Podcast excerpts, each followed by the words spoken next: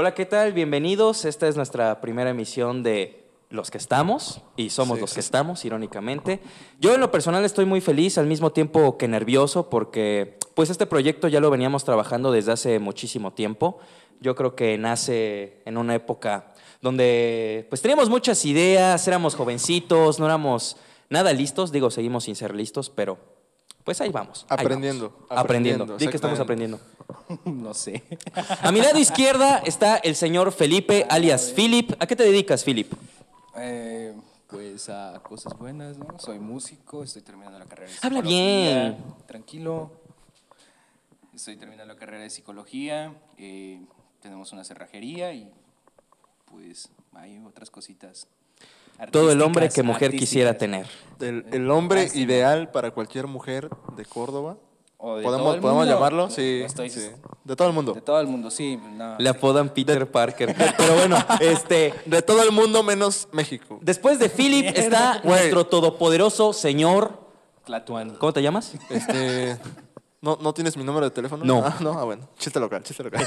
este, yo soy José, tu buen amigo José. Nuestro buen amigo José. Sí, claro, nos están apoyando aquí en la cámara. Tenemos cámara 1 y cámara 2 y tenemos invitados por allá afuera en el set. Hay como- presupuesto. Uh, Hay como- aunque presupuesto. ustedes no lo crean, pero en este set Está vino un invitado muy, muy especial, Sí. Rigo Tobar. No, no es cierto.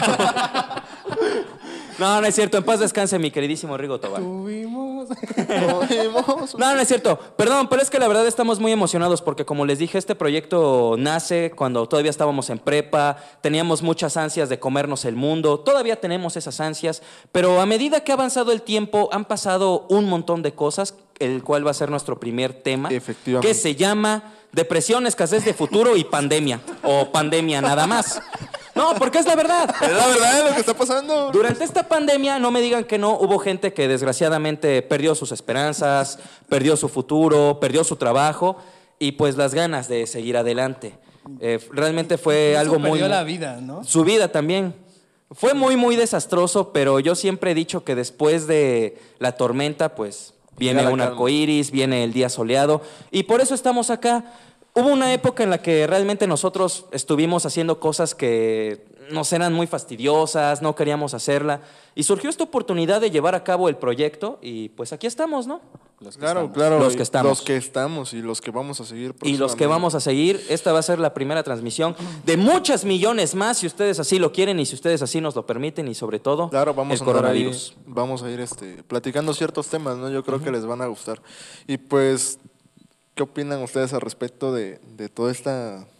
Yo, yo llamo una- un buen golpe, ¿no? Un buen golpe al, a todo el sistema, güey. O sea, la neta Ah, nos, sí, muy. nos, nos pegó fuerte, güey. Al menos yo puedo decir que todos. a todos los que estábamos dedicados al arte o algo así, nos, vaya, nos fue muy mal, güey. ¿Tú qué opinas, Filip? ¿Nos fue muy mal? Sí, dependiendo de la perspectiva que lo quieras ver. ¿no? Todos al principio decíamos, no, no pasa nada, dos semanas, un mes en casa, dos meses, luego Atel decía tres meses, cuatro meses y nosotros El- ya, el para, güey, ya, sí. otra semana, ya, ya no podíamos. Tú, sí. tú que nos estás viendo a través de la pantalla, seguro, seguro eras un estudiante de universidad, de prepa o algo así, te estabas despidiendo de tu compa y le dijiste, nos vemos en dos semanas, qué buen puente. Y ya te diste cuenta que ya vamos por ¿cuánto tiempo? Casi un año. Casi un Casi un año, año. bro. Es- Sí, pues ya no viste a tu compa, ¿no? Ya no vi a mi compa, ya no vi a muchos de mis amigos, ya no vi a mis familias. No es cierto, gracias a Dios, mis familiares todavía siguen vivos. Eh, pero fue muy, muy catastrófico. Eh, mucho tiempo de estar encerrados, de en la incertidumbre. Y yo creo que hasta el momento seguimos así, ¿no? Fue, fue algo bien, bien cañón. Yo creo que se desató mucha, mucha polémica en, en muchos temas, ¿no? Tanto social, emocional.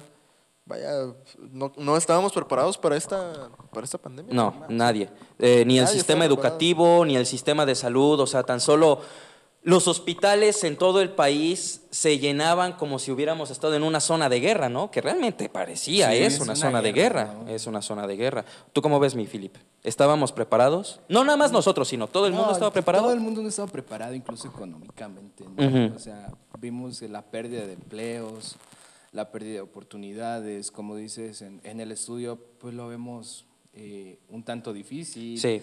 En el arte vino a pegar muy cañón porque pues estábamos acostumbrados a que se llenaba un bar cuando te presentabas, estábamos acostumbrados a que se llenaba una explanada y ahora pues este virus nos dejó como que ya no podemos llenar nada. Nos dejó jodidos, dilo.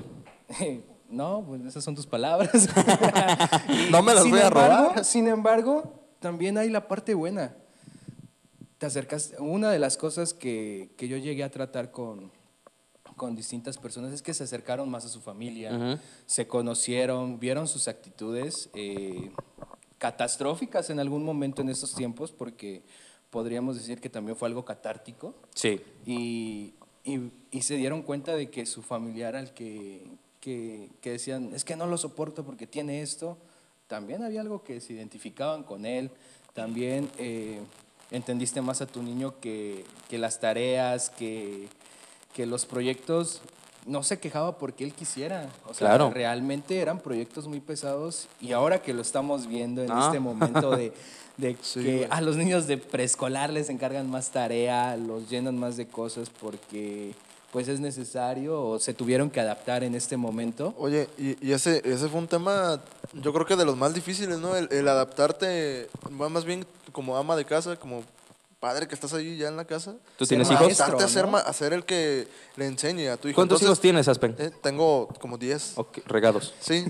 no es cierto. no, no es cierto. Este, pero, güey, el, el punto es que uno como o tal vez los que son padres de familia, yo tengo sobrinos y, a lo mejor no estás acostumbrado a tratarlo para enseñarle algo de, de, la escuela y de pronto te llega una actividad y dices, no manches, ¿y esto cómo, cómo, se lo, enseño? ¿no? ¿Cómo lo hago? Entonces ya entiendes, eh, eh, como que valoran esa parte, exactamente, la labor del profesor. Sí. y eso que estaba muy, es muy, alejado. Felicidades a los profesores que, que realmente lo hicieron por pasión, por vocación que están ahí. Yo sé que fue muy difícil para tanto para el alumno como para el profesor. Ah, hubo otros maestros que se dieron casos muy polémicos, ¿no? De cómo en las transmisiones no los podían ver o no los escuchaban y explotaban. Y fue algo que... Un saludo a todos mis maestros. un saludo a todos los maestros de la universidad. Si nos están viendo. Si nos están viendo, si nos están viendo cambien la plataforma, por favor. a mí me tocaron buenos profesores, la neta. Sí. que sí, para que se callen. vamos a decir que sí, para que nos hagan un descuento en la próxima colegiatura. pero también en esto algo que menciona nuestro querido colega Coronita. Coronita. Va a tener muchos nombres. Va a tener muchos nombres alrededor de todas las transmisiones. A veces le vamos a decir Carlitos, Ayalita, Coronita. ¿Le digo el otro apodo? No, no, no, así, así se queda. ¿No le vas a decir mi amor? Mi amor también. Pero bueno, o sea, continúa, continúa Philip. Bueno, esta parte del ser humano que se adaptó. Ajá. O sea, fue sorprendente cómo niños de cinco, tu sobrino que me acuerdo muy bien, Oye, sí. que ve paredes, me prepara mi sobrino. Especial. Eso lo vamos a contar en, una, en un video más adelante. Sí, más adelante nos vamos a ir. Eh, ¿cómo, ¿cómo, nos adaptamos? Porque también me tocó pues, que me tenía yo que adaptar a la plataforma, que me tenía que levantar temprano un fin de semana para ver qué habían dejado y trabajar toda la semana sobre ese proyecto. En el trabajo también me tocó que, perdón, que, que este, pues que tuvimos que cerrar ciertas cosas, que tuvimos que mover de área. Sin embargo, ahora todo eso que vivimos en 2020, que, que fue dentro de casita, que fue de, a los que pudimos y a los que tomamos muchísimas medidas, sí. lo vemos ahora en el 2021 y una cosa, gente, la pandemia no se ha terminado. Sí, efectivamente. Esto es así como que muy medular. Si nos ven sin cubrebocas, es porque pues yo me cuido, él se cuida. Exactamente. cuida. Cuídate. Cuídate, sí, porque...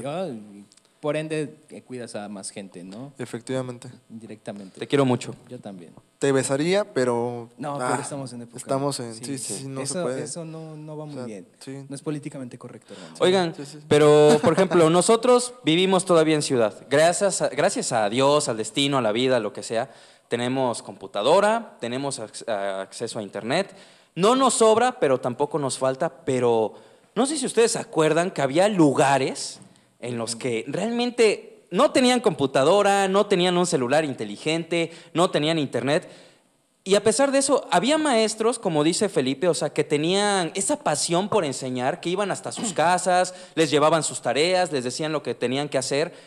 Algo muy, muy diferente a lo que pasa en la ciudad, ¿no? Porque muchos maestros aquí en la ciudad, o sea, es como de, no me importa que no tengas internet, no me importa prácticamente que seas pobre, consíguelo, Cumple ese es tu problema. sí. ¿Ustedes qué opinan ahí?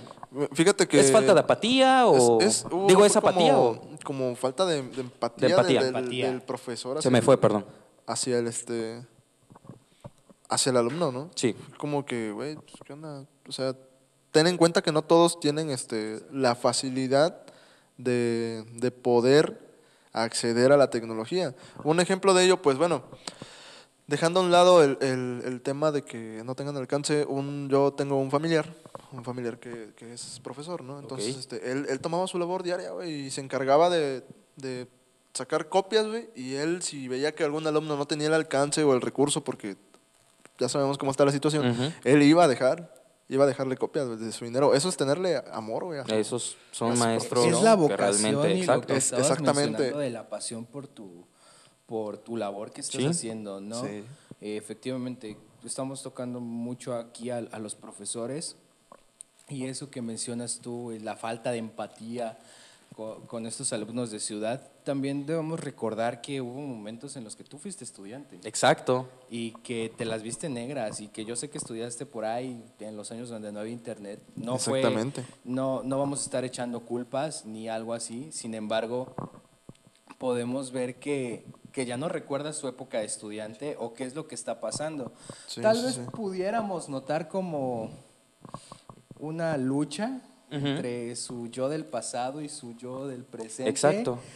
Sin embargo, es muy podría también ser una doble moral. Exacto. Eh, tocamos este punto, eh, ¿se acuerdan del tema que dijimos? O sea, no es choro, es, son un montón de puntos porque todos van relacionados a la pandemia. Yo creo que la pandemia sacó a relucir tanto lo mejor de nosotros como seres humanos Como lo peor. como lo peor. Como lo peor, Porque, pues sí es cierto, había... Pues hay muchos maestros que vivieron la vieja escuela, los 60s, los 70s, los 80s, en los cuales si hacías una tontería o si no cumplías con la tarea, pues te pegaban, ¿no? Te daban realmente un maltrato, porque era maltrato. Y el problema es que la docencia ya avanzó, va de la mano con la psicología, ¿no? Me das la razón. Ya hay nuevos métodos, ya hay nuevas escuelas, y aún así hay maestros que se siguen justificando bajo el es que a mí me hicieron otra cosa, a mí me pegaban, no aguantan nada y pues desgraciadamente los tiempos han cambiado y yo creo que la pandemia también nos ha enseñado a que deberíamos empezar a adaptarnos, ¿o no? Efectivamente. eh, Como eh, acabas de mencionar algo, algo muy cierto, que la pandemia sacó muchas cosas buenas, buenas de nosotros y, y puede que haya muchas anécdotas en las cuales eh, estuvimos involucrados. Un ejemplo, ir a apoyar a alguien que necesitaba algo. Sí. Este, hubo mucha empatía con la sociedad, al menos aquí en la ciudad. A mí no Yo, yo vi, yo vi mucho, este, o mucho joven emprendedor. Mucho joven emprendedor en, en esta, en esta plena pandemia y se da a conocer que sí hay, hay talento. Si eres, si eres talento, este, va. Danos dinero. Márcanos. Ven, márcanos. Márcanos. Te vamos a invitar. De hecho, este, este es- es- estaría muy padre, ¿no? Invitar también sí, a toda esa gente que emprendió sí, y tuvo, tuvo éxito. ¿no? Córdoba está lleno de artistas, ¿no? Córdoba está inundado de talento, bro. De todo tipo de talento. Sí, Emprendedor, artístico, cul- todo, todo, Muy todo. poco, muy poco apoyo. Sí. Entonces vamos a, vamos a ver de qué hecho, manera Tú tocas saxofón, ¿no? Sí, sí, sí. ¿Tú qué haces? yo canto. Muy bien. Pues soy productor. Yo no hago nada. Pero aquí estoy. Pero aquí estoy. Y llevo el programa. y yo, Güey, estás haciendo algo. Está bueno, No, está sí, bueno. sí. Pero, o sea, ese es el problema, ¿no? O sea, la pandemia nos obligó eres, a eres hacer modesto. algo. Porque Nos- no, nos obligó a hacer algo y empezar a hacer lo que nos gusta, porque hay quienes dicen que la pandemia, aparte de que les afectó y les golpeó muy duro, también lo vieron como una segunda oportunidad. Yo fui una de esas personas que dijo, ahora yo sobreviví, así que ahora voy a hacer lo que quiero y lo que me gusta, es una nueva oportunidad sin, para mí. Sin dañar a un tercero, ¿no? Exacto. Eh, hace, hace días tuvimos una plática este, donde comentábamos eso, ¿no? Que era, era tiempo de oportunidad.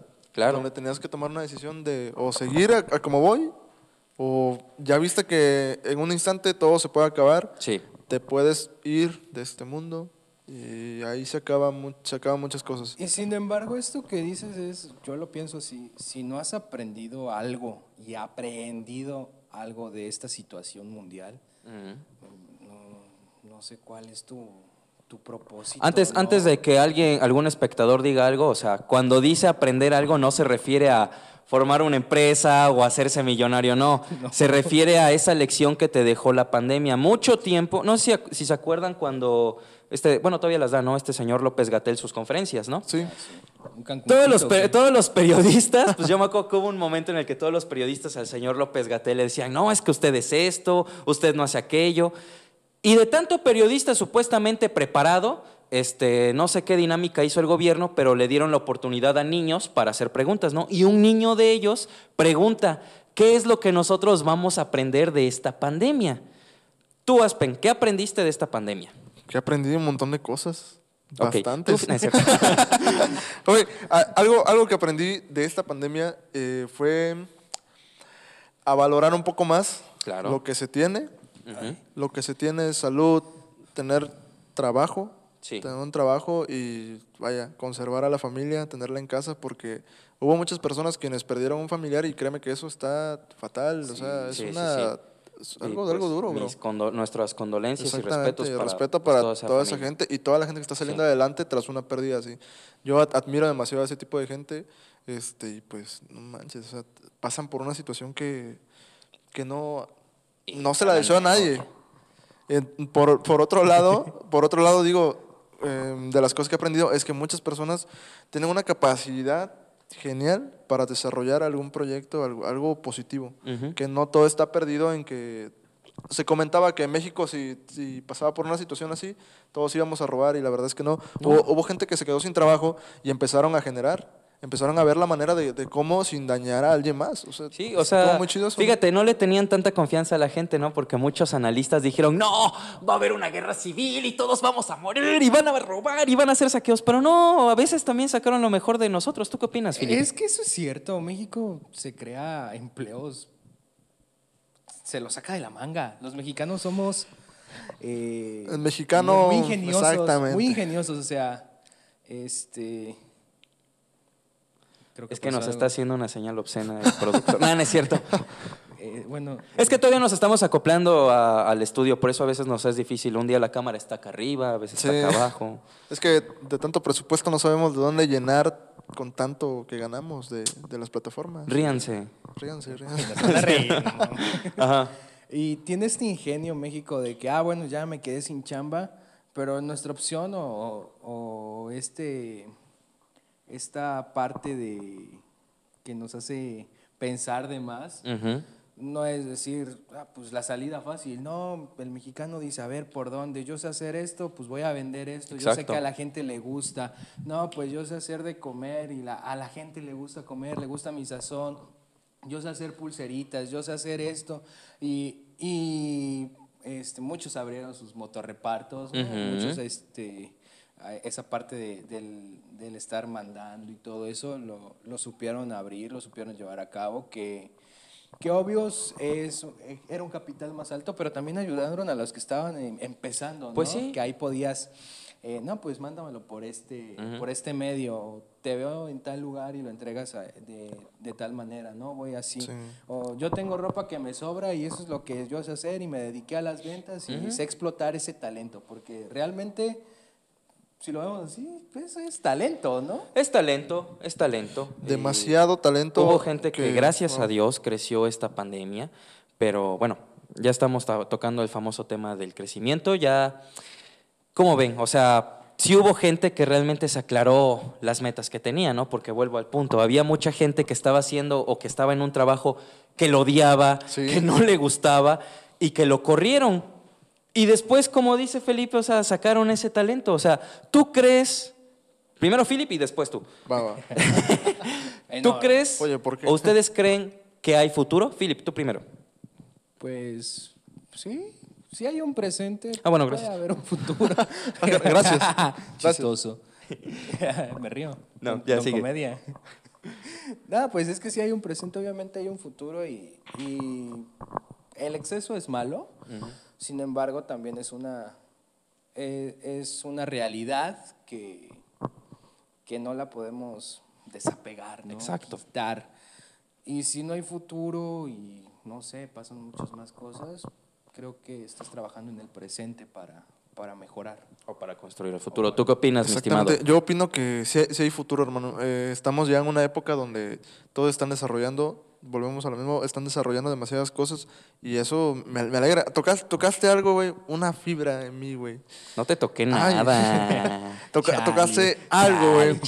Que yo, yo quiero contar una anécdota de eso, güey. Porque yo, yo pasé esa situación que tú, que tú Tiempo después vamos a abrir un segmento en el programa que se va a llamar Las anécdotas de Carlos. Sí, sí, sí, vamos- tengo demasiadas. Yo, fíjate, estuve trabajando, estuve trabajando bajo una empresa. No voy a decir el nombre. Por, Porque no nos pagan. Sí, sí, sí, no me pagan. O sea, ya me pagaron mi liquidación. Central de Inteligencia Americana. Nada, no es cierto.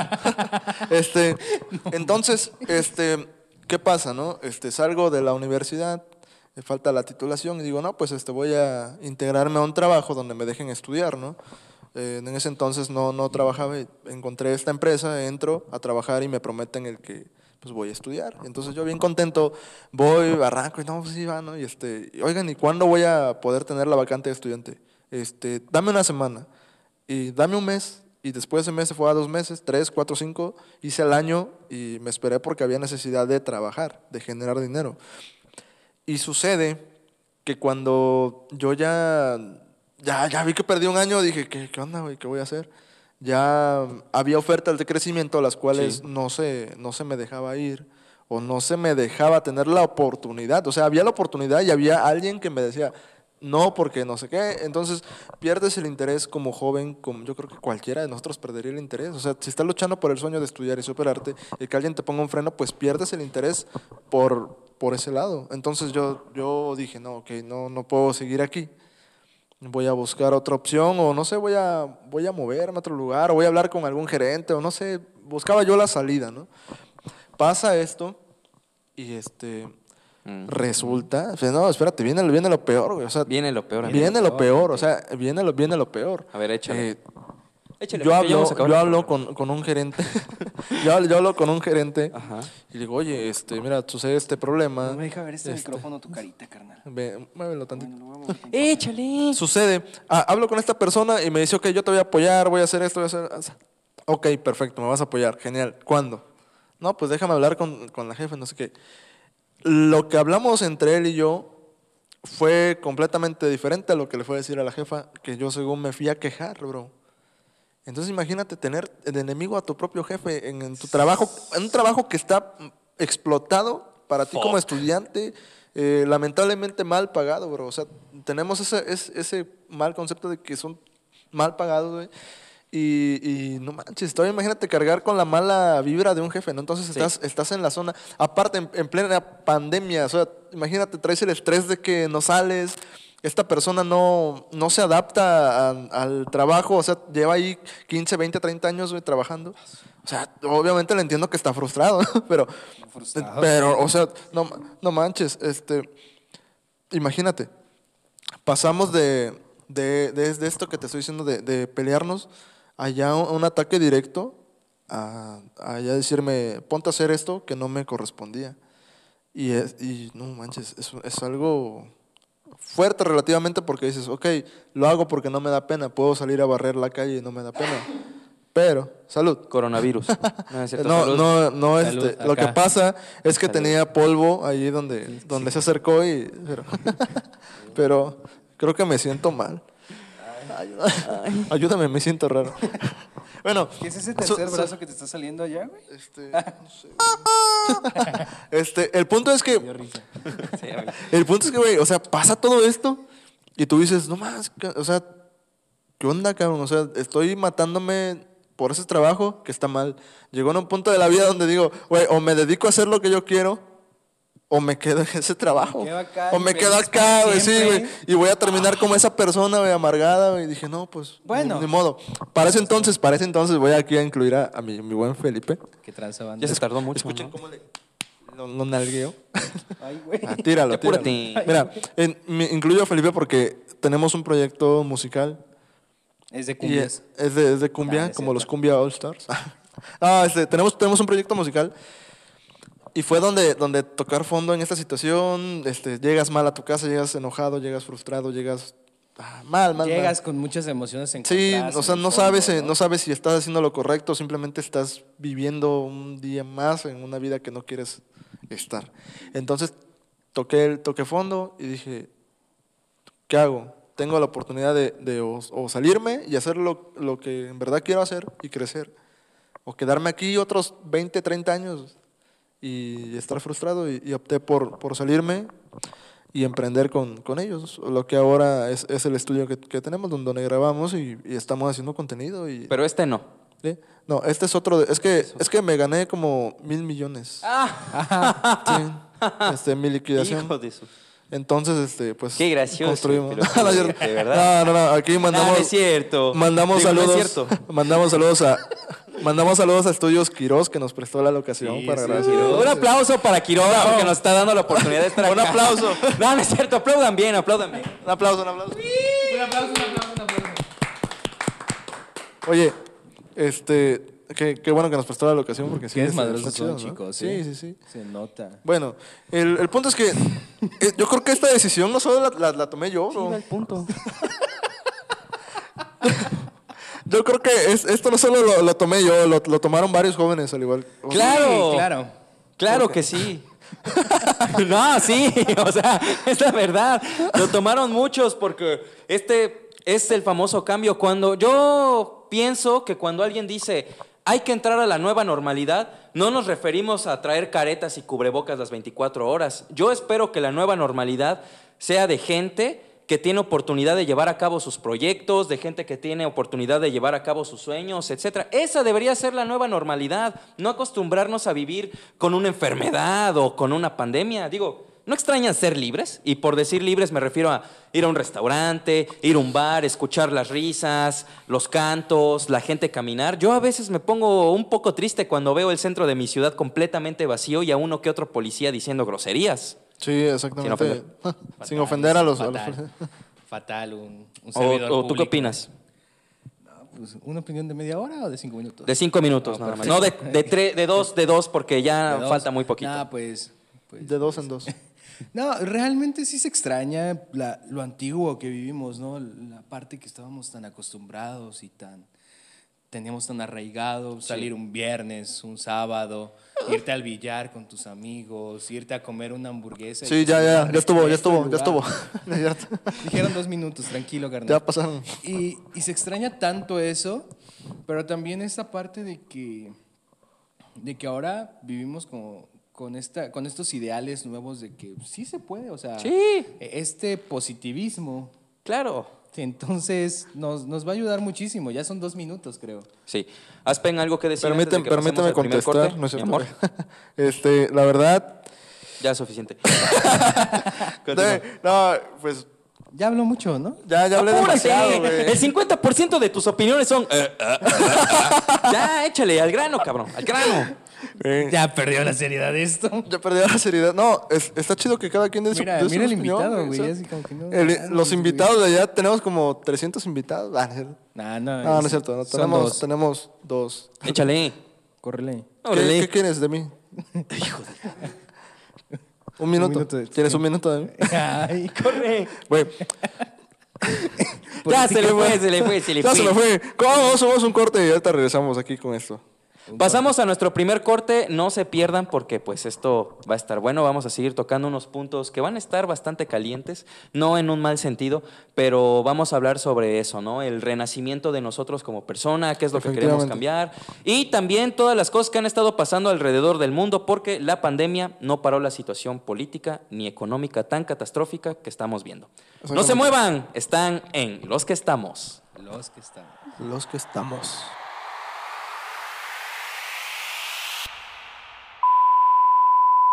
Hola, ¿qué tal amigos? Gracias por seguir aquí con nosotros. Vamos a emprender una nueva modalidad. Nuestro señor director nos va a presentar este pollo. ¿Qué es lo que va a hacer el pollo? Nosotros vamos a escuchar que nuestro señor director nos va a dar un tema y ese tema tenemos que, pues, desarrollarlo, punto de despellejarlo vista. en menos de tres minutos. No, no es cierto. Nada más tres minutos, cerrados. En esos tres minutos, tanto Aspen como Felipe y yo vamos a dar nuestra opinión. Y una vez que suene el pollo, Quiere decir que tenemos 30 segundos para cerrar el tema. Y si no lo logramos, lo vamos a madrear. Nada, no es cierto. Nada más, pues no pasa nada. Sale, vamos a, vamos a darle, ¿no? Ok, así que, señor director, ¿cuál es el primer tema? Doble, ¿no? Ok, WhatsApp versus Telegram. Nos han sorprendido bastante, ¿eh? Eh, pues toda esta migración de WhatsApp a Telegram. Si mal no recuerdo, ya van como 70 millones. ¿Tú qué opinas, Aspen? Te- no manches, es una, es una plataforma diferente, pero yo creo que se puede usar para lo mismo. Se puede chatear, creo que no te almacena tanto registro de mensajes y creo que estaría mejor. Estaría mejor. Pero hay una Sí, cierta la- facilidad. Ahí te, va la, ahí te va la parte chida, que no va incluida en tu plan de datos. Tranquilo, son tres minutos, no tres segundos. No, tú qué puedes decir, güey. ¿Qué participación va a ser risas. No, creo que van más de 500 millones. Leí por ahí una fake news. Pero, ah, mira, Guau, me están confirmando que sí. Y pues está chido los mensajes. Yo apenas estuve platicando con mi hermano. Y pues está muy chido. Lo chido, como dice, que no te almacena tantos mensajes, es que pues puedes andar de infiel, ¿no? Sí. Bueno, eso Pero hay que recordar, o sea, cómo empezó esto. No nada más como una guerra comercial, sino por el hecho de que WhatsApp está espiando y se dice que también está vendiendo nuestra información a corporaciones, empresas. Y creo que hasta ahí la mano de la Seguridad Nacional de Estados Unidos y creo que hasta del MI6 o el Mossad.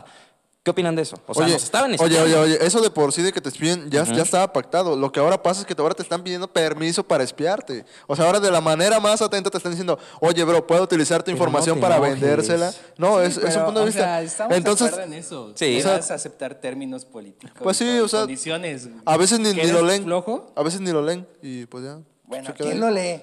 ¿Tú Yo lees? siento que no ya estamos viendo, yo siento que ya estamos viendo como la devaluación de la persona, ¿no? O sea, incluso nosotros estamos aceptando que pues invadan nuestra intimidad y todo eso. Casi, pero tenemos todavía 30 segundos para Va, hablar del tema. Y va. Telegram versus WhatsApp, quizá... Ah, cantantes urbanos, eso es muy bueno. Justo estábamos... este, Sí, estábamos hablando en de un tema- eso. Creo que es una parte eh, medular en la sociedad, un cantante urbano, porque también es una lucha social, también se habla de temas muy eh, controversiales. Sí. Y pues ha habido mucho talento en nuestra ciudad, como en otros, en otros lugares. No nada más en nuestra ciudad, visto. sino pues ya alrededor del mundo, ¿no? Uno de esos, por ejemplo, todos lo amamos, el señor Tupac, el señor Sí, Ice Cube, sí. el señor Easy. y, Oye, la pues, vieja escuela del. Claro, de la vieja del rap. escuela de, de- del rap. Del movimiento del hip hop, O sea, fueron quienes realmente detonaron. yo siento que fueron los pilares. ¿no? Sí, eh, fue como que una, un- fueron los que abrieron la puerta a la industria del hip hop para, para ser ya colocado en un, en un ramo de, de Pero, musical. ¿qué hay de México? O sea, en México, Ah, en esa época, tenemos había muchos exponentes muy, muy buenos de la Sí. música urbana. ¿Tú cómo ves? A mí, a mí me late ese rollo porque, no manches, yo, yo conocí el rap y el hip hop por ahí por del 2008. Ya, contar no, por el 2008 cuando Control Machete, cuando escuchabas, escuchabas canciones en radios que, eh, en estaciones de radios que era muy como underground. Y escuchabas a Control Machete, Cártel de Santa, este, KDC, Cártel de las Calles, incluso un montón de raperos que hoy en día ya nadie, nadie los conoce, pero que fueron pioneros y fueron pilares aquí en México para aumentar el, el rating del, Sí, de la, fue- de la fue cultura. algo- es algo que ahora lo vemos y decimos, no, qué buena industria, porque pues hablan de muchísimos temas, eh, eh, hablan, son muy realistas y tienen esa parte de, de muchos se sienten identificados, Sí, muchísimos mexicanos nos sentimos identificados con esto, con, los, con el género urbano, que hoy mismo podemos decir que muchísimos nos representan en la vida diaria y que a veces escuchamos y decimos, si él pudo, yo también, ¿no? esa parte de Claro. motivación. Es- exacto. Y no nada más pasa en el rap, pasa también en el rock, en el metal. Por ejemplo, México tiene una historia súper legendaria en cuanto al rock and roll. O sea, no es lo mismo el rock mexicano al de Estados Unidos. Aquí sufrimos mucha censura y hasta la fecha. Sí, ¿O no? Demasiado. Efectivamente. Sí, Pero yo creo pues que sí. ha tenido que ver muchísimo por Pero no cuestiones llores. políticas. Sí, desgraciadamente. Pero, pero no llores. Pero- Están a punto de sonar el pollo. Oh, Capitolio, wow. Bueno, eso es un Ese- tema ese es- muy ese para es ti. Eso es algo para ti. Pero yo lo vi, de lo eso. del Capitolio, fíjense, yo hace mucho tiempo, no, hace mucho tiempo. Hace unos días, bueno, cuando pasó lo del Capitolio, yo subí una imagen. A la izquierda estaba el Capitolio y a la derecha estaba la carta de la torre del tarot del White Rider. Para los que no sepan cómo es, es una ilustración de una torre donde se está cayendo la gente y destruyéndose, ¿no? Para mí eso es lo que representó lo que pasó en el Capitolio. Muchos decían que era la queja de los estadounidenses contra el fraude de Biden, pero no, o sea, yo creo que fue la salida de la ultra, ultra, ultra, ultra derecha, lo peor de todo, había gente que estaba vinculada al Ku Klux Klan, gente que era de los neonazis, tan solo pusieron una cruz incendiada en el jardín enfrente del Capitolio. Eso yo creo que te dice mucho. ¿Ustedes cómo ven? Es, es como fue la, la parte de liberación por parte de algunas, ¿cómo le puedes llamar? Algunas, no sé, algún margen de sociedad. No, no te, te pregunto, te pregunto, no estoy tan, tan metido en el tema, pero te pregunto, fue como una, una liberación, por decir, de... Fue de la todo ello, ¿no? liberación de todos los males. O sea, porque Sí, yo una no... purificación. Una Una- purificación. Yo no, yo no quiero sonar así como que clasista o algo, pero Ajá. la verdad es que muchos seguidores de Donald Trump, o sea, llevan banderas confederadas, apoyando el sur, o sea, incluso pues proclamando, ¿no? Que se regresa a esas épocas de esclavitud en la que los afroamericanos se quedaban pues recogiendo el algodón o cultivando y pues la verdad es que es que no son personas que están atrapadas en una época que simple y sencillamente ya terminó. Ya no existe. Exacto. Ya cambió. Son personas que no quieren ver a un latino de presidente, que no quieren ver a un, afrodescen- a un afrodescendiente de juez, a un judío próspero o a un afroamericano, este, Libre. pues libre, podría Ah, decirse. se- va a sonar el Ya va a sonar el pollito. No, si quieren sonar el pollo. ¡Wow! Uy, hablemos de alcohol. Bueno, esto es para borrachos. Yo me voy, gracias por estar.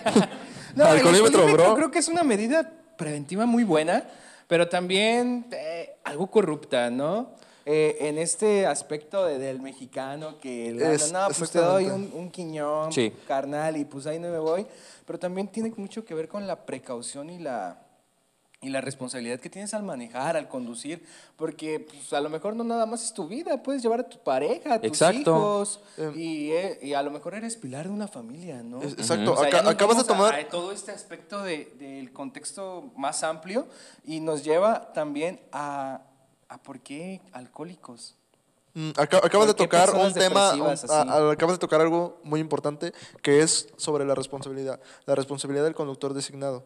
Eh, yo no, no estoy en desacuerdo con que te apliquen un alcoholímetro. ¿Sabes por qué? Porque previenes, acabas de decir, pre- es preventivo, o sea, previenes un accidente donde puedes involucrar a tu familia, a ti mismo o a otros que, que no, no o sea, carambola. que no tienen nada que ver en, en- en- en tu camino. No sé, que a lo mejor por ir pedo, güey, pues, este, chocas, haces una carambola y metes...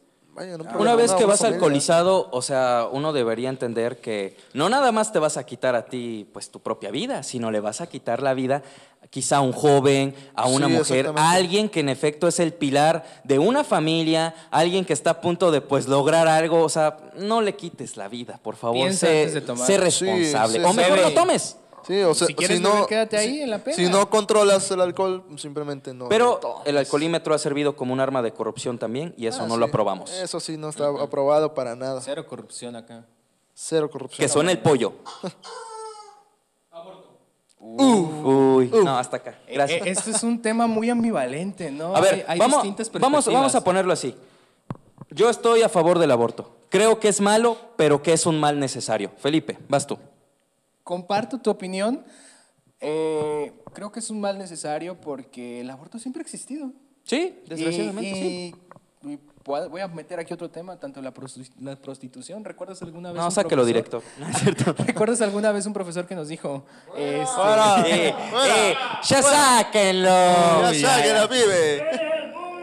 Eh, me están quitando minutos, ¿eh? No, sí, continúa. Ah, dale, dale. Y, y sin embargo, esta parte de como la doble moral también pienso que es una responsabilidad de educación sexual, ¿no? Sí. Que por mu- mucho de chicas que, que van a una clínica es porque dicen es que no me supe poner un condón o no supe usar este método preventivo.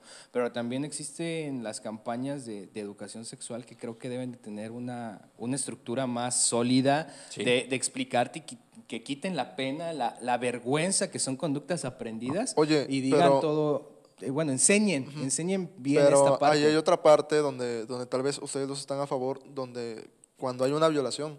Ah, O sea, claro. cuando hay claro. una violación, Sí. está, está, está difícil que le digas, ah, sí, ya, ya te violaron, pero pues, ok, ten al bebé, ¿no? O sea, No, él no, no, no, estaba no. en la también- responsabilidad de... también y tienen, con y que tienen derecho, ajá, exactamente, tienen el derecho de, de, pues, no tenerlo. Tal vez Sí. no están preparadas económicamente, mentalmente. Pues vamos a echarle los O sea, si la acá. gente No, o, el, no, o el pero- gobierno quiere evitar el aborto, pues que construyan un, mejor programa de educación sexual, que lo estructuren bien y que realmente vayan hasta las comunidades más lejanas. O sea, Efectivamente, porque pues de ignorancia no se puede tener. ya sonó el pollo.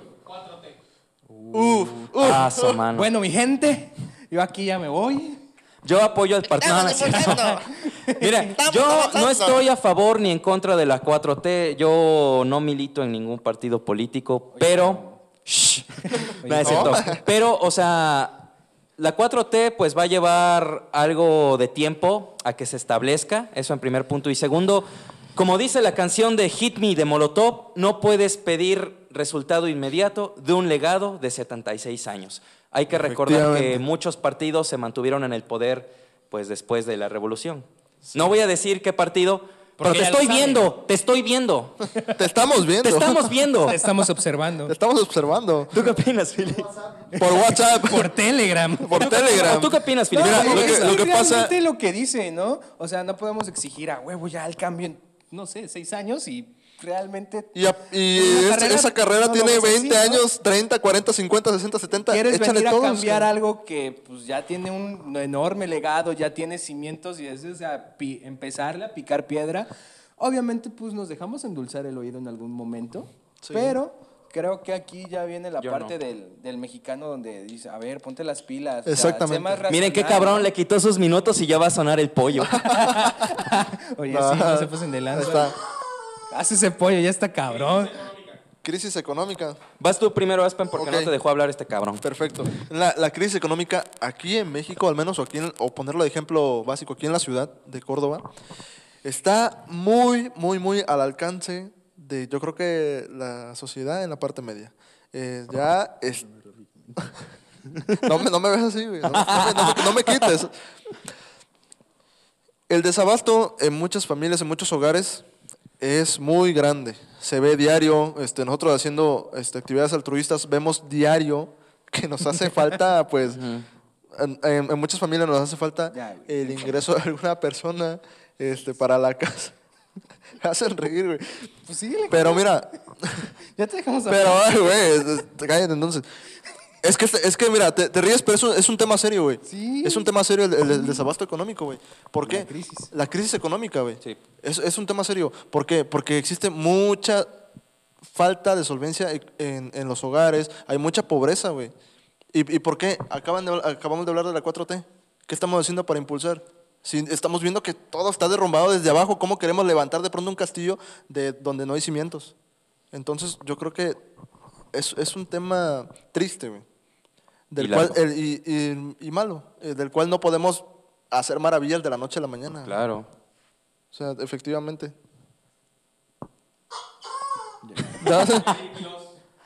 Juan, bueno, Vamos a hablar de nosotros también, entonces. bueno, Jair Quiroz, hoy tuve la oportunidad de conocerlo, me parece un chavo muy chido, me dijo que iba a la mitad de la carrera de psicología, espero decirle colega en algún momento. Te dio un chingada, ¿no es cierto? me, me cayó bien, creo que está impulsando el talento cordobés, eso Efectivamente. me lo platicó una amiga, no viene directamente, no lo vi directamente contigo, me lo platicó una amiga que me dice, oh, este, ves a su página, lo vi y dije, ah, no manches, hasta estuve en La Voz México y dije, ah, cabrón. Y pues me cayó bien. De hecho, es muy chido. Tiene unas ¿Quién- ideas muy. ¿Tú cómo podrías definir a Rápidas. Jair Quiroz Aspen? Jair Quiroz es un luchador social. Yo, lo, yo lo conocí en, en labores altruistas, de las cuales, pues como saben, no se genera algún recurso como tal, una ganancia. Y es, es una persona que simplemente nos, nos ha inculcado a un grupo de amigos el, hacer ese tipo de labores, donde no tienes que ir nada más por una fotito y, y quedar bien. O sea, simplemente hazlo porque te nace. Ah, lo- lo- lo acaba- exactamente, porque viene, viene en el alma y como lo acaba de decir él, está impulsando hace unos meses, ya casi va para el año, que lanzó un proyecto donde está impulsando a los músicos, lo cual fue muy bueno, como tocábamos el tema de, de que este, muchos se quedaron sin trabajo, entonces él ofreció su estudio aquí donde, donde estamos, aquí en, en el spot que nos, nos brindó, para que estas personas grabaran una canción, se subieran al Facebook y las personas pudieran donar por medio de una tarjeta a, a su cuenta bancaria. Eso está muy, muy chido. Dime quién, quién hoy en día toma la iniciativa para, para hacer algo así. Nadie. Nadie. quiere, nadie quiere tomar esa iniciativa. Nadie. A lo mejor teniendo un poco más de recurso y efectivamente, Bueno, vuelve a decir, vuelve a ¿quién decir. Nadie. Exactamente. Entonces yo creo que yo definiría así a No dejemos que el arte muera y en las próximas elecciones, les digo, yo no milito en ningún partido, pero pues ya sobrevivimos a una, a una pandemia, ¿no? ¿Por qué no nos damos esa oportunidad de ver verdaderamente las, las, las propuestas, no dejarnos guiar por el típico presidente que, ay, estudió en Harvard o estudió en talado? No, o sea, queremos, a- queremos que salven a nuestra ciudad, ¿no? El UGM. Queremos que alguien salve a nuestra ciudad, ¿no? ¿no? Pues busquemos a alguien local. No nos dejemos endulzar el oído otra vez por todos esos ¿Quién, partidos quién mejor grandes. que representarnos que alguien que nos conoce? ¿no? Exactamente, alguien con el que te puedes topar en la calle y decirle, bro, conoces, conoces que me hace falta esto, esto, conoces mis carencias porque lo vives. O sea, estás O en el vivió. lugar o lo, o lo viviste y luchaste, saliste adelante y ahora quieres impulsar eso que tú aprendiste, lo quieres impulsar para los demás. Por eso el señor. Pollo se va a lanzar a la candidatura. Oh, Uh, la, la. oh, la, la. Yo pertenezco a los millennials, creo. Sí. Pues sí, no, no sé. Todos, per- de que yo creo que todos, casi todos en esta habitación pertenecemos a la Sí, ¿De qué año eres, milenio, Yo soy ¿no? del 97, güey. ¿Qué opinas 90. de tu generación, Aspen? Mi generación. Señor Carlos, señor Coronita. Mi generación, wow, ¿qué opino? Que mucho tiempo estuvieron solapados por una capa de inmadurez hasta cierto punto. Pero eres tú de esa generación. Soy, y, y lo, y lo admito. ¿Por qué? Porque... No, Porque no me queda de otra, ¿no? No me brother. queda de otra. Mira, mira, es que lo que pasa es que nos reímos, pero contábamos hace rato que en más de más jóvenes no tomábamos el riesgo de las cosas. Sí. O sea, teníamos esa capa de madurez aquí que decíamos, ah, no pasa nada, güey, hoy este, X voy a, voy a, chavos. X somos chavos, como dicen, ¿no?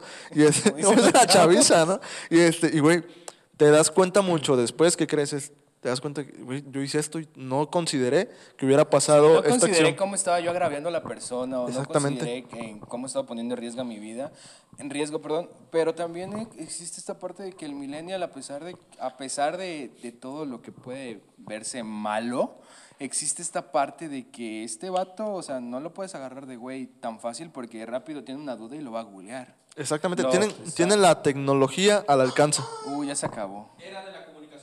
Uf, va de la mano con lo que estábamos hablando. Sí, bueno, que, que estábamos hablando de, de que lo googlea. Esta era de comunicación que ha crecido en distintas plataformas y creo que en la que más nos movi- movimos en, en un aspecto fue Facebook. Eh, también creamos eh, esta parte de crear conciencia a través de, de memes, a través de... Sí, porque De los videos, memes sí. es una forma de A comunicarse. través de shitpost. A través de GIFs, podcast. a través de stickers, a través de Sí, emojis. es- exactamente. Porque dicen, ah, me siento triste, y en vez de poner me siento triste, ponían, ponían el emoji. de Que en parte Sí, la- las redes, eh, bueno, la era de la comunicación tanto ha sido buena como ha sido mala. Por ejemplo, este, hubo una época donde solo una televisora o dos televisoras dominaban el país. Ya te vimos quién eres. Pero Ya no te nada vimos, más. te seguimos Y todo el mundo decía, no, no le vamos a apostar al internet ni a los youtubers, porque ¿qué van a hacer un montón de chamacos? Y oh, sorpresa. Y tómala, papá. Oh, sorpresa. No digo que 40 muchos, millones no digo que muchos influencers sean uff, los dignos comunicólogos o las dignas personas de seguir y admirar, pero hay influencers que realmente aportan su granito de arena para cambiar el sistema. Hay muchos periodistas ahí, hay muchos diseñadores y también hay muchos artistas que han puesto pues ese empeño y están poniendo esos pilares para que esto siga fluyendo corazón. y se haga un mundo mejor. Yo opino que... que- Tú no opinas nada. yo, yo opino que, que es- esta parte de, la, de to- toda la, la tecnología este, es, es muy buena para todos. Mira, Sí. eh, acabamos de decir que hay diferente tipo de contenido, pero, pero ¿qué, re- qué ves en ello?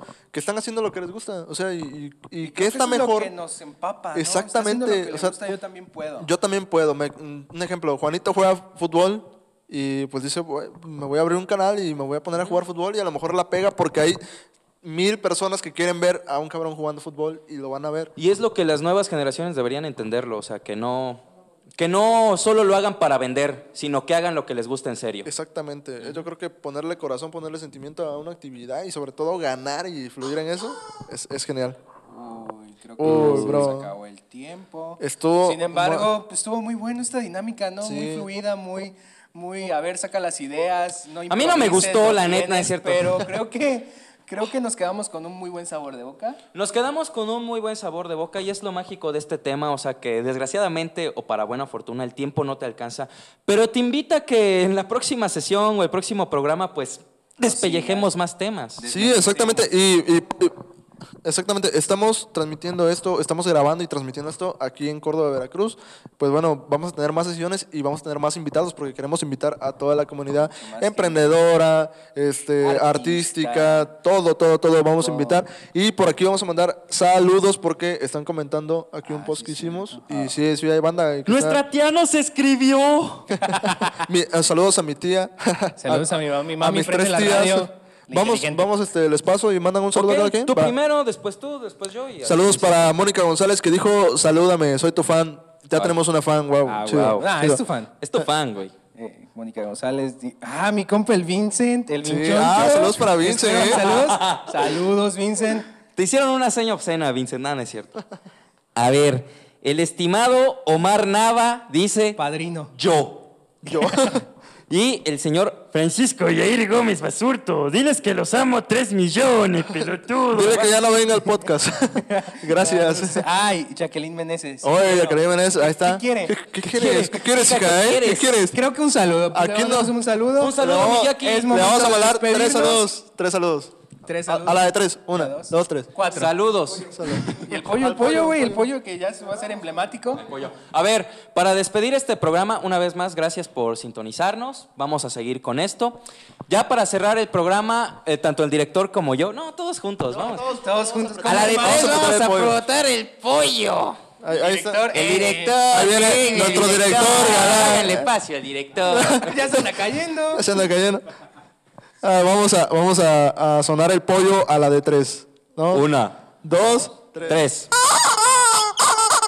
Bueno, ya, ya no va a sonar, no. Ya, tranquilos. Sí, ya, ya. Bye. Ah, bueno, Bye. está nuestro buen camarógrafo. Está nuestro buen camarógrafo, Mucho eh. paro. Pues ya estuvo. Ya. Chale, bye. ¿Qué hora es?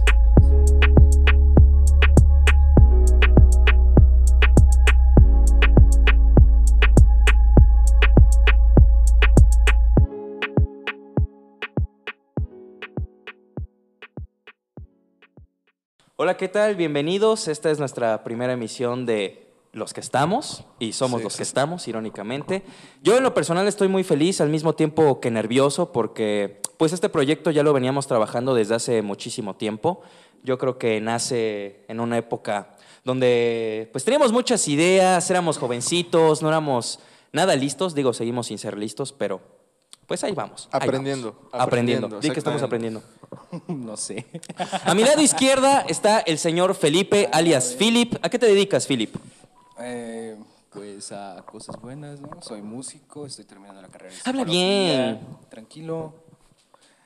Estoy terminando la carrera de psicología. eh, tenemos una cerrajería y pues hay otras cositas. Todo el hombre que mujer quisiera tener. El, el hombre ideal para cualquier mujer de Córdoba. O de ¿Podemos, todo el ¿podemos mundo. llamarlo? Sí, estoy- sí. De todo el mundo. De todo el mundo, sí. no. Le apodan Peter Parker. Pero bueno, este, De todo el mundo menos México. después de Philip está Güey. nuestro todopoderoso señor. Tlatuani. ¿Cómo te llamas? Este. ¿No, ¿No tienes mi número de teléfono? No. Ah, no, ah, bueno. Chiste local, chiste local. este, yo soy José, tu buen amigo José. Nuestro buen amigo José. Sí, claro, nos están apoyando aquí en la cámara. Tenemos cámara 1 y cámara 2 y tenemos invitados por allá afuera en el set. Hay Hay como- presupuesto. Uh, Hay como- presupuesto. Aunque ustedes no lo crean, pero en este set Está vino un invitado muy, muy especial, Sí. Rigo Tobar. No, no es cierto.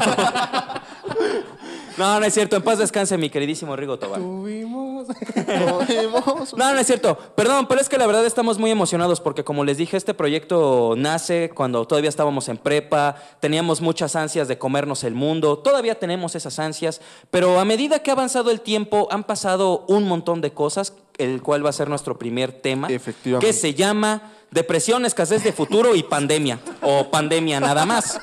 No, porque es la verdad. Es la verdad lo que está pasando. Durante esta pandemia, no me digan que no, hubo gente que desgraciadamente perdió sus esperanzas, perdió su futuro, perdió su trabajo y pues las ganas de seguir adelante. Eh, realmente fue algo muy... perdió la vida, ¿no? Su vida también. Fue muy, muy desastroso, pero yo siempre he dicho que después de la tormenta, pues viene un arco iris, viene el día soleado, y por eso estamos acá. Hubo una época en la que realmente nosotros estuvimos haciendo cosas que nos eran muy fastidiosas, no queríamos hacerla, y surgió esta oportunidad de llevar a cabo el proyecto, y pues aquí estamos, ¿no? Los que Claro, estamos. claro. Los que estamos. Los que estamos y los que vamos a seguir. Y los que vamos a seguir, esta va a ser la primera transmisión de muchas millones más, si ustedes así lo quieren y si ustedes así nos lo permiten y sobre todo Claro, vamos el a ahí, coronavirus. vamos a ir este, platicando ciertos temas, ¿no? Yo creo que les van a gustar. Y pues, ¿qué opinan ustedes al respecto de, de toda esta... Yo, yo llamo una- un buen golpe, ¿no? Un buen golpe al, a todo el sistema, güey. O sea, la neta Ah, nos, sí, muy... nos, nos pegó fuerte, güey. Al menos yo puedo decir que todos. a todos los que estábamos dedicados al arte o algo así, nos, vaya, nos fue muy mal, güey. ¿Tú qué opinas, Filip? ¿Nos fue muy mal? Sí, dependiendo de la perspectiva que lo quieras ver. ¿no?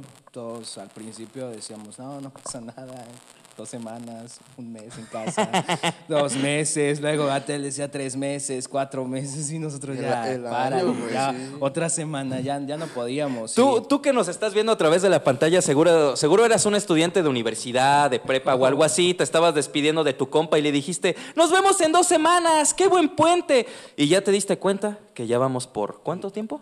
Casi un año. Casi un Casi un año, año. bro. Es- Sí, pues ya no viste a tu compa, ¿no? Ya no vi a mi compa, ya no vi a muchos de mis amigos, ya no vi a mis familias, es cierto, gracias a Dios mis familiares todavía siguen vivos. Eh, pero fue muy, muy catastrófico. Eh, mucho tiempo de estar encerrados, de en la incertidumbre. Y yo creo que hasta el momento seguimos así, ¿no? Fue, fue algo bien, bien cañón. Yo creo que se desató mucha, mucha polémica en, en muchos temas, ¿no? Tanto social, emocional. Vaya, no, no estábamos preparados para esta, para esta pandemia. No, nadie. Eh, ni el sistema preparado. educativo, ni el sistema de salud, o sea, tan solo los hospitales en todo el país se llenaban como si hubiéramos estado en una zona de guerra, ¿no? Que realmente parecía, Sí, es, es una, una zona de guerra, es una zona de guerra. ¿Tú cómo ves, mi Philip? ¿Estábamos preparados? No nada más nosotros, sino todo el mundo No, estaba preparado. Todo el mundo no estaba preparado, incluso económicamente. O sea, vimos la pérdida de empleos, la pérdida de oportunidades, como dices, en, en el estudio, pues lo vemos eh, un tanto difícil. Sí. En el arte vino a pegar muy cañón, porque pues estábamos acostumbrados a que se llenaba un bar cuando te presentabas, estábamos acostumbrados a que se llenaba una explanada y ahora pues este virus nos dejó como que ya no podemos llenar nada. Nos dejó jodidos, dilo. No, pues esas son tus palabras. No me las Sin voy a embargo- robar. Sin embargo, también hay la parte buena. Te acercas. Una de las cosas que, que yo llegué a tratar con, con distintas personas es que se acercaron más a su familia, Ujú. se conocieron, vieron sus actitudes eh, catastróficas en algún momento en estos tiempos, porque podríamos decir que también fue algo catártico Sí. y, y- y se dieron cuenta de que su familiar al que, que, que decían, es que no lo soporto porque tiene esto, también había algo que se identificaban con él, también eh, entendiste más a tu niño que, que las tareas, que, que los proyectos, no se quejaba porque él quisiera, o sea, Claro. realmente eran proyectos muy pesados y ahora que lo estamos viendo en Ah. este momento de, de Sí, que güey. a los niños de preescolar les encargan más tarea, los llenan más de cosas porque pues es necesario o se tuvieron que adaptar en este momento. Oye, y, y ese, ese fue un tema, yo creo que de los más difíciles, ¿no? El, el adaptarte, va más bien como ama de casa, como padre que estás ahí ya en la casa. ¿Tú tienes hijos? maestro, Adaptarte a ser, ¿no? ma- a ser el que le enseñe a tu hijo. ¿Cuántos Entonces, hijos tienes, Aspen? eh, tengo como 10. Ok, regados. Sí. no es cierto. no, no es cierto. Este, No, pero, güey, el, el punto es que uno como, o tal vez los que son padres de familia, yo tengo sobrinos, y, y a lo mejor no estás acostumbrado a tratarlo para enseñarle algo del- de, de la escuela. Y de pronto te llega una actividad y dices, no manches, ¿y esto cómo, cómo, ¿Cómo se lo, lo hago? enseño? ¿no? ¿Cómo lo hago? Entonces ya entiendes, eh, eh, como La que valoran esa parte, ah, exactamente, el- la labor del profesor. Sí, Sí, es y eso que estaba muy, vaya, es muy, muy, alejado. canijo. Felicidades a los profesores que, que realmente lo hicieron por pasión, por vocación que están ahí. Yo sé que fue muy difícil para tanto para el alumno como para el profesor. Ah, hubo otros maestros que se dieron casos muy polémicos, ¿no? De cómo en las transmisiones no los podían ver o no los escuchaban y explotaban. Y fue algo que, Un saludo a todos mis maestros. Un saludo a todos los maestros de la universidad. si nos están viendo, si nos están viendo, Si nos están viendo, trabajando. cambien la plataforma, por favor. Sí. Nah, a mí me tocaron buenos profesores, la neta. Sí. Dile que sí para que se Le calle. vamos a decir que sí para que nos hagan un descuento en la próxima colegiatura. Pero también en esto algo que menciona nuestro querido colega Coronita. Coronita. Va a tener muchos nombres. Va a tener muchos nombres alrededor de todas las transmisiones. A veces le vamos a decir Carlitos, Ayalita, Coronita. ¿Le Mi digo el otro amor. apodo? No, no, no, así, Bueno. así se queda. ¿No le vas a decir mi amor? Mi amor también. Sí. Pero bueno, o sea, continúa, continúa, Philip. Continúa. Bueno, esta parte del ser humano que se adaptó. Ajá. O sea, eh, fue sorprendente cómo niños de cinco, tu sobrino que me acuerdo muy bien, Oye, sí. que ve paredes. Me preparé mi sobrino. especial. Eso lo vamos a contar en, una, en un video más adelante. Sí, más adelante se nos vamos a ir. Eh, ¿cómo, se- ¿Cómo nos adaptamos? Porque también me tocó pues que me tenía yo que adaptar a la plataforma, que me tenía que levantar temprano un fin de semana para ver qué habían dejado y trabajar toda la semana sobre ese proyecto. En el trabajo también me tocó que, perdón, que, que, este, pues que tuvimos que cerrar ciertas cosas, que tuvimos que mover de área. Sin embargo, ahora todo eso que vivimos en 2020, que, que fue dentro de casita, que fue de a los que pudimos y a los que tomamos muchísimas medidas, Sí.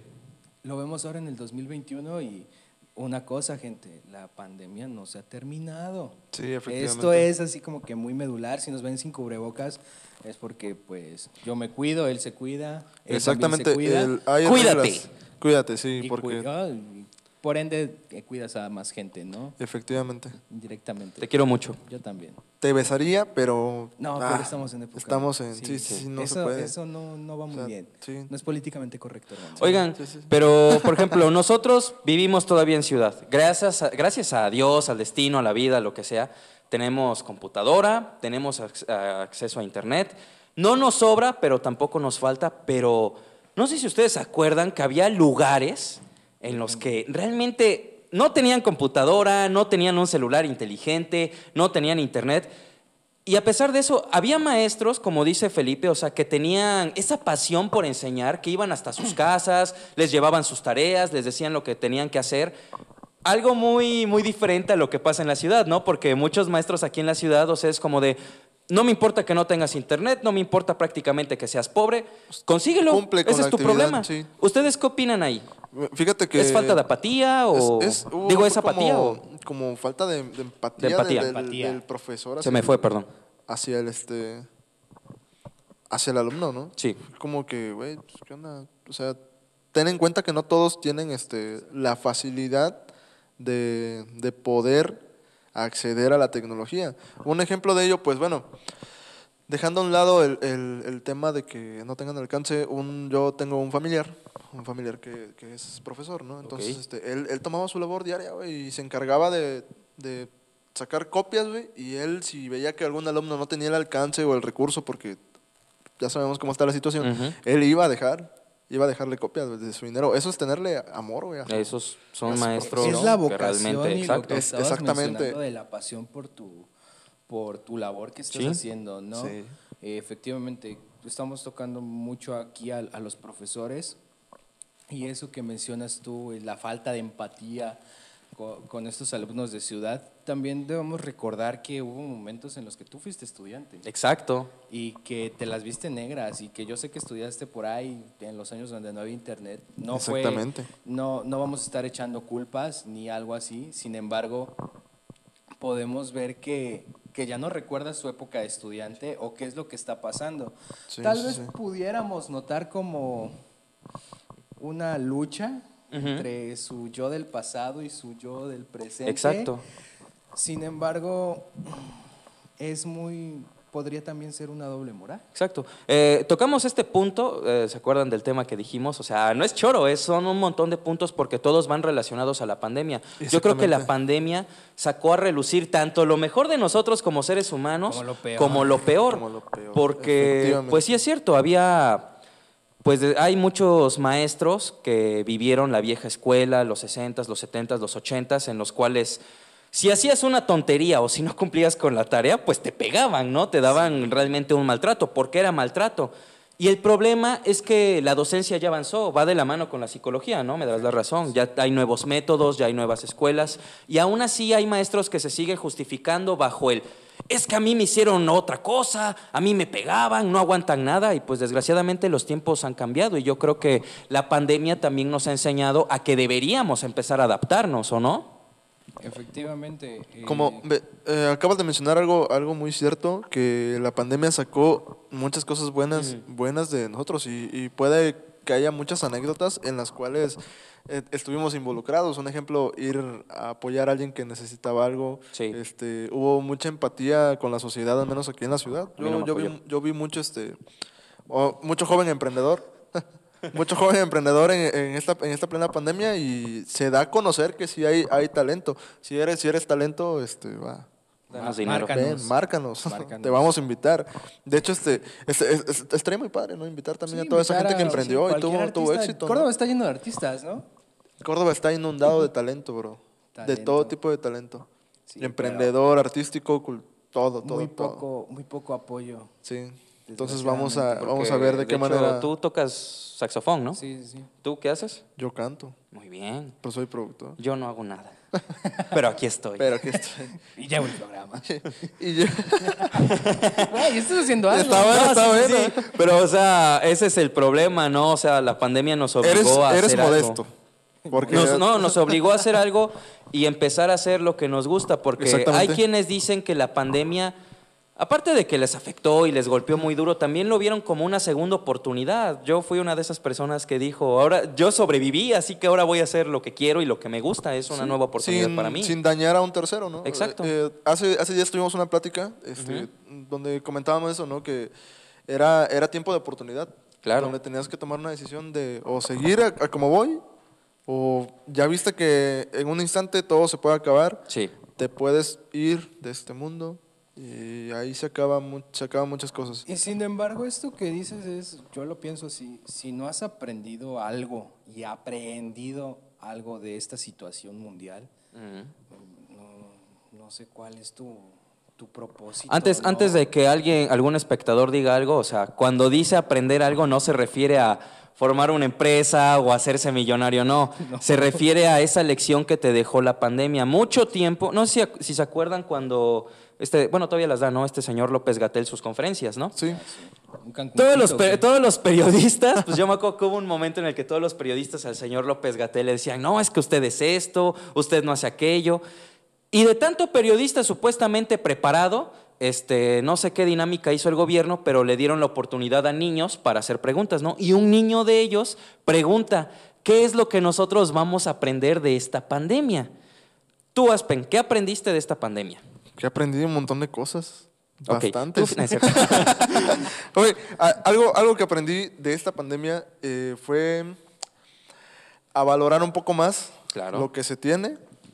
Lo que se tiene es salud, tener trabajo, Sí. tener un trabajo y vaya, conservar a la familia, tenerla en casa, porque hubo muchas personas quienes perdieron un familiar y créeme que eso está fatal. o sea, es sí, una es algo, pues, algo duro, bro. condo- nuestras condolencias y respetos y para, respeto pues, para toda toda, esa gente y toda la gente que está saliendo adelante tras una pérdida así.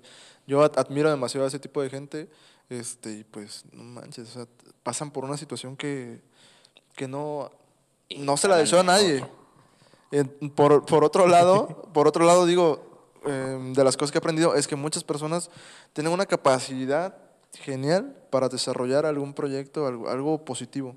Que no todo está perdido en que se comentaba que en México si, si pasaba por una situación así, todos íbamos a robar y la verdad es que no. Hubo, hubo gente que se quedó sin trabajo y empezaron a generar, empezaron a ver la manera de, de cómo sin dañar a alguien más. O sea, Sí, o sea, muy chido eso, ¿no? fíjate, no le tenían tanta confianza a la gente, ¿no? Porque muchos analistas dijeron, no, va a haber una guerra civil y todos vamos a morir y van a robar y van a hacer saqueos. Pero no, a veces también sacaron lo mejor de nosotros. ¿Tú qué opinas, Filipe? Es que eso es cierto. México se crea empleos. Se lo saca de la manga. Los mexicanos somos. eh, El mexicano, Muy ingeniosos. exactamente. Muy ingeniosos. O sea, este. Creo Es que nos está haciendo una señal obscena el productor. no, no es cierto. Eh, bueno. Es que todavía nos estamos acoplando a- al estudio, por eso a veces nos es difícil. Un día la cámara está acá arriba, a veces Sí. está acá abajo. Es que de tanto presupuesto no sabemos de dónde llenar con tanto que ganamos de, de las plataformas. Ríanse. Ríanse, ríanse. Ajá. Y tiene este ingenio México de que, ah, bueno, ya me quedé sin chamba, Pero nuestra opción o, o este, esta parte de que nos hace pensar de más, no es decir, ah, pues la salida fácil. No, el mexicano dice, a ver, ¿por dónde? Yo sé hacer esto, pues voy a vender esto. Yo sé que a la gente le gusta. No, pues yo sé hacer de comer y la- a la gente le gusta comer, le gusta mi sazón. Yo sé hacer pulseritas, yo sé hacer esto. Y, y, este, muchos abrieron sus motorrepartos, muchos este, esa parte de- del, del estar mandando y todo eso lo, lo supieron abrir, lo supieron llevar a cabo, que, que obvios es, era un capital más alto, pero también ayudaron a los que estaban em- empezando, ¿no? Pues sí. Que ahí podías, eh, no, pues mándamelo por este, por este medio, te veo en tal lugar y lo entregas a- de, de tal manera, ¿no? Voy así. Sí. O yo tengo ropa que me sobra y eso es lo que yo sé hacer y me dediqué a las ventas y sé explotar ese talento, porque realmente, si lo vemos así, pues es talento, ¿no? Es talento, es talento. Demasiado talento. Hubo gente que, que- gracias a. Dios, creció esta pandemia, pero bueno, ya estamos to- tocando el famoso tema del crecimiento. Ya, ¿cómo ven? O sea, sí hubo gente que realmente se aclaró las metas que tenía, ¿no? Porque vuelvo al punto, había mucha gente que estaba haciendo o que estaba en un trabajo que lo odiaba, Sí. que no le gustaba y que lo corrieron. Y después, como dice Felipe, o sea, sacaron ese talento. O sea, tú crees, primero Felipe y después tú. Va, va. ¿Tú no, crees Oye, ¿por qué? o ustedes creen que hay futuro? Philip, tú primero. Pues sí, sí hay un presente. Ah, bueno, puede gracias. haber un futuro. Gracias. Chistoso. Me río. No, ya con sigue. comedia. Nada, pues es que sí hay un presente, obviamente hay un futuro y, y el exceso es malo. Sin embargo, también es una eh, es una realidad que, que no la podemos desapegar, ¿no? Exacto. Quitar.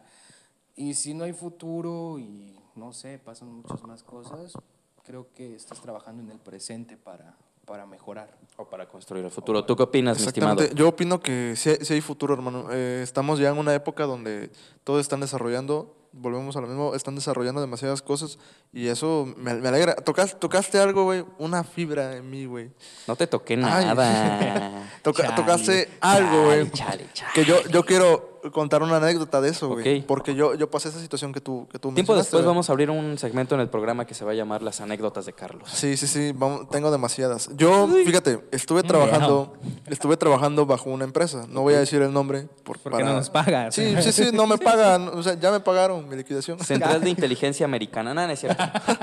Este, entonces, este, ¿qué pasa, no? Este, salgo de la universidad, me falta la titulación y digo, no, pues este, voy a integrarme a un trabajo donde me dejen estudiar, ¿no? Eh, en ese entonces no, no trabajaba, encontré esta empresa, entro a trabajar y me prometen el que pues voy a estudiar. Entonces yo bien contento, voy, arranco y no, pues sí, va, ¿no? Y este, oigan, ¿y cuándo voy a poder tener la vacante de estudiante? Este, dame una semana y dame un mes. Y después ese mes se fue a dos meses, tres, cuatro, cinco, hice el año y me esperé porque había necesidad de trabajar, de generar dinero. Y sucede que cuando yo ya, ya, ya vi que perdí un año, dije, ¿qué, qué onda, güey? ¿Qué voy a hacer?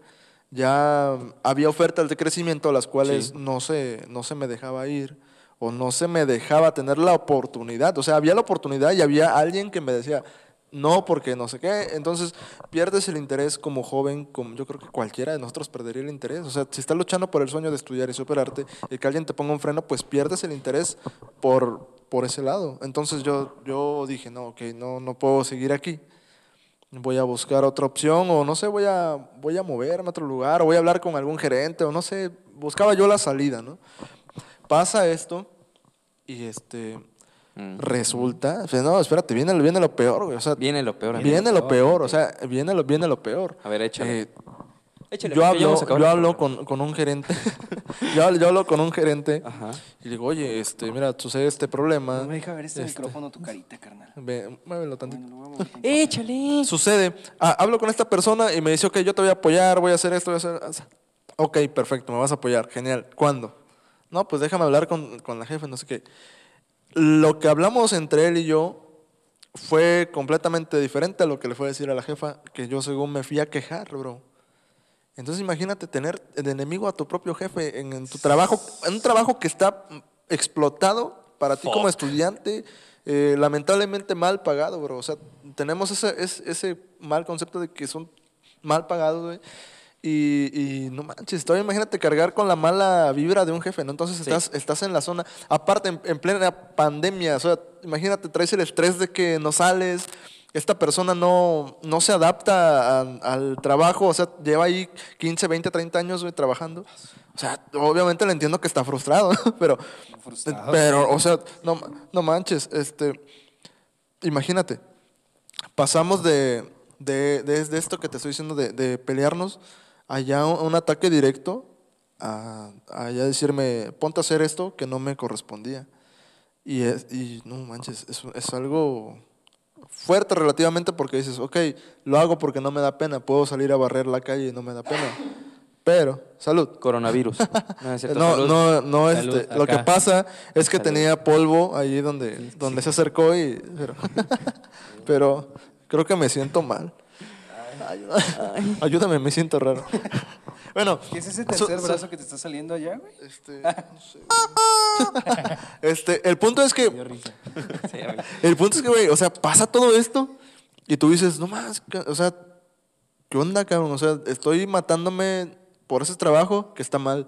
Llegó a un punto de la vida donde digo, güey, o me dedico a hacer lo que yo quiero, o me quedo en ese trabajo. acá o me quedo acá, güey, sí, güey. Y voy a terminar como esa persona, güey, amargada, güey. Y dije, no, pues, Bueno. ni, ni modo.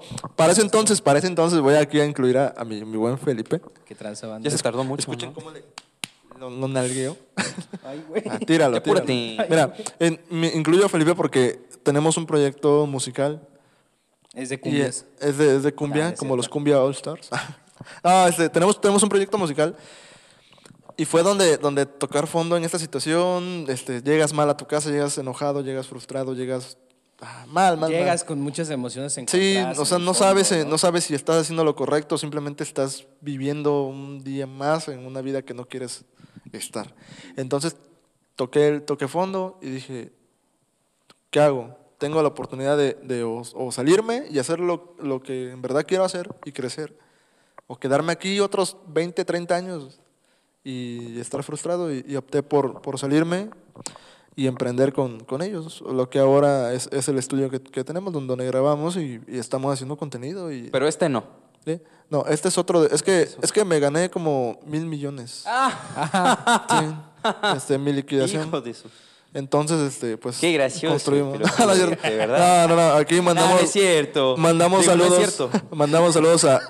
Mandamos saludos a Estudios Quirós que nos prestó la locación Sí, para sí, grabar. Un aplauso para Quiroga porque nos está dando la oportunidad de estar Un acá. aplauso. No, no es cierto. Aplaudan bien, aplaudan bien. Un aplauso, un aplauso. Un aplauso, un aplauso, un aplauso.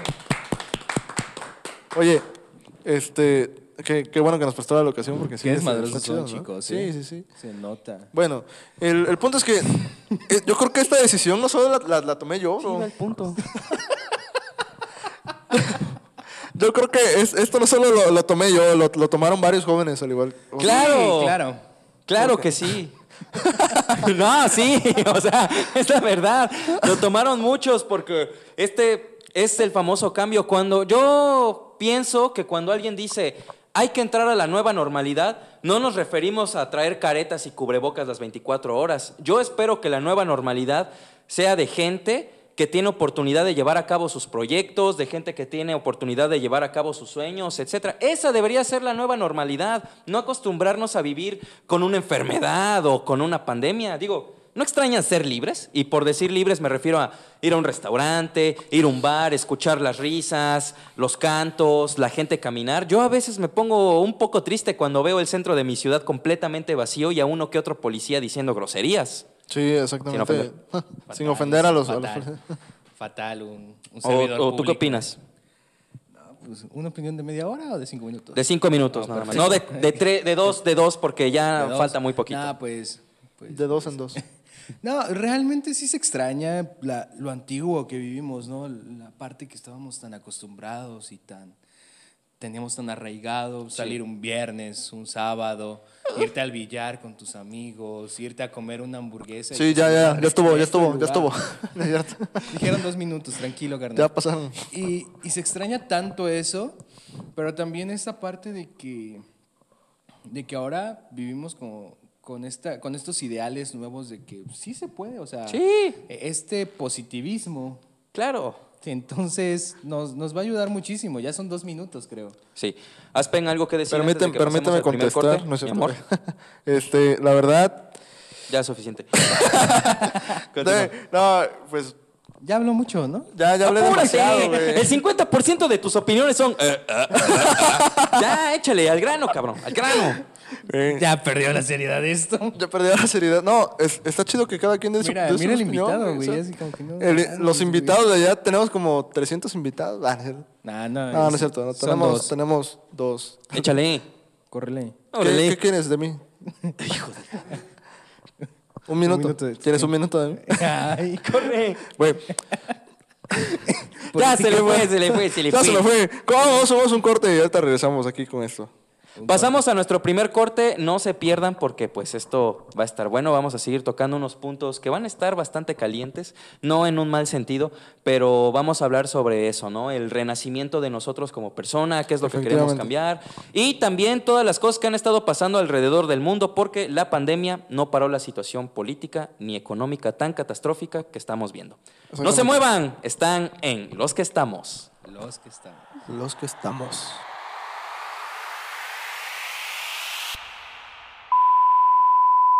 Hola, ¿qué tal amigos? Gracias por seguir aquí con nosotros. Vamos a emprender una nueva modalidad. Nuestro señor director nos va a presentar este pollo. ¿Qué es lo que va a hacer el pollo?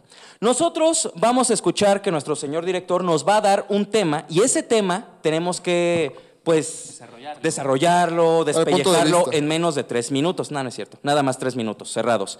En esos tres minutos, tanto Aspen como Felipe y yo vamos a dar nuestra opinión. Y una vez que suene el pollo, Quiere decir que tenemos 30 segundos para cerrar el tema.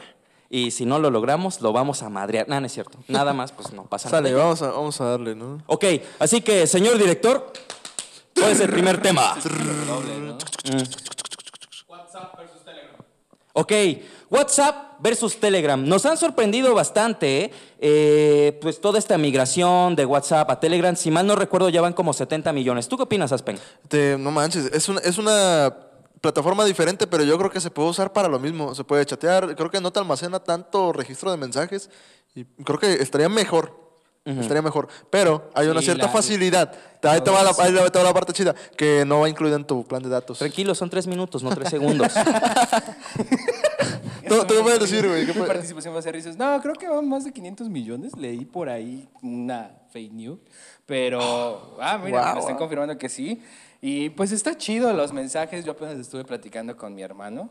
Y pues está muy chido. Lo chido, como dice, que no te almacena tantos mensajes, es que pues puedes andar de infiel, ¿no? Sí. Bueno, eso es Pero hay que recordar, o sea, cómo empezó esto. No nada más como una guerra comercial, sino por el hecho de que WhatsApp está espiando y se dice que también está vendiendo nuestra información a corporaciones, empresas. Y creo que hasta ahí la mano de la Seguridad Nacional de Estados Unidos y creo que hasta del MI6 o el Mossad.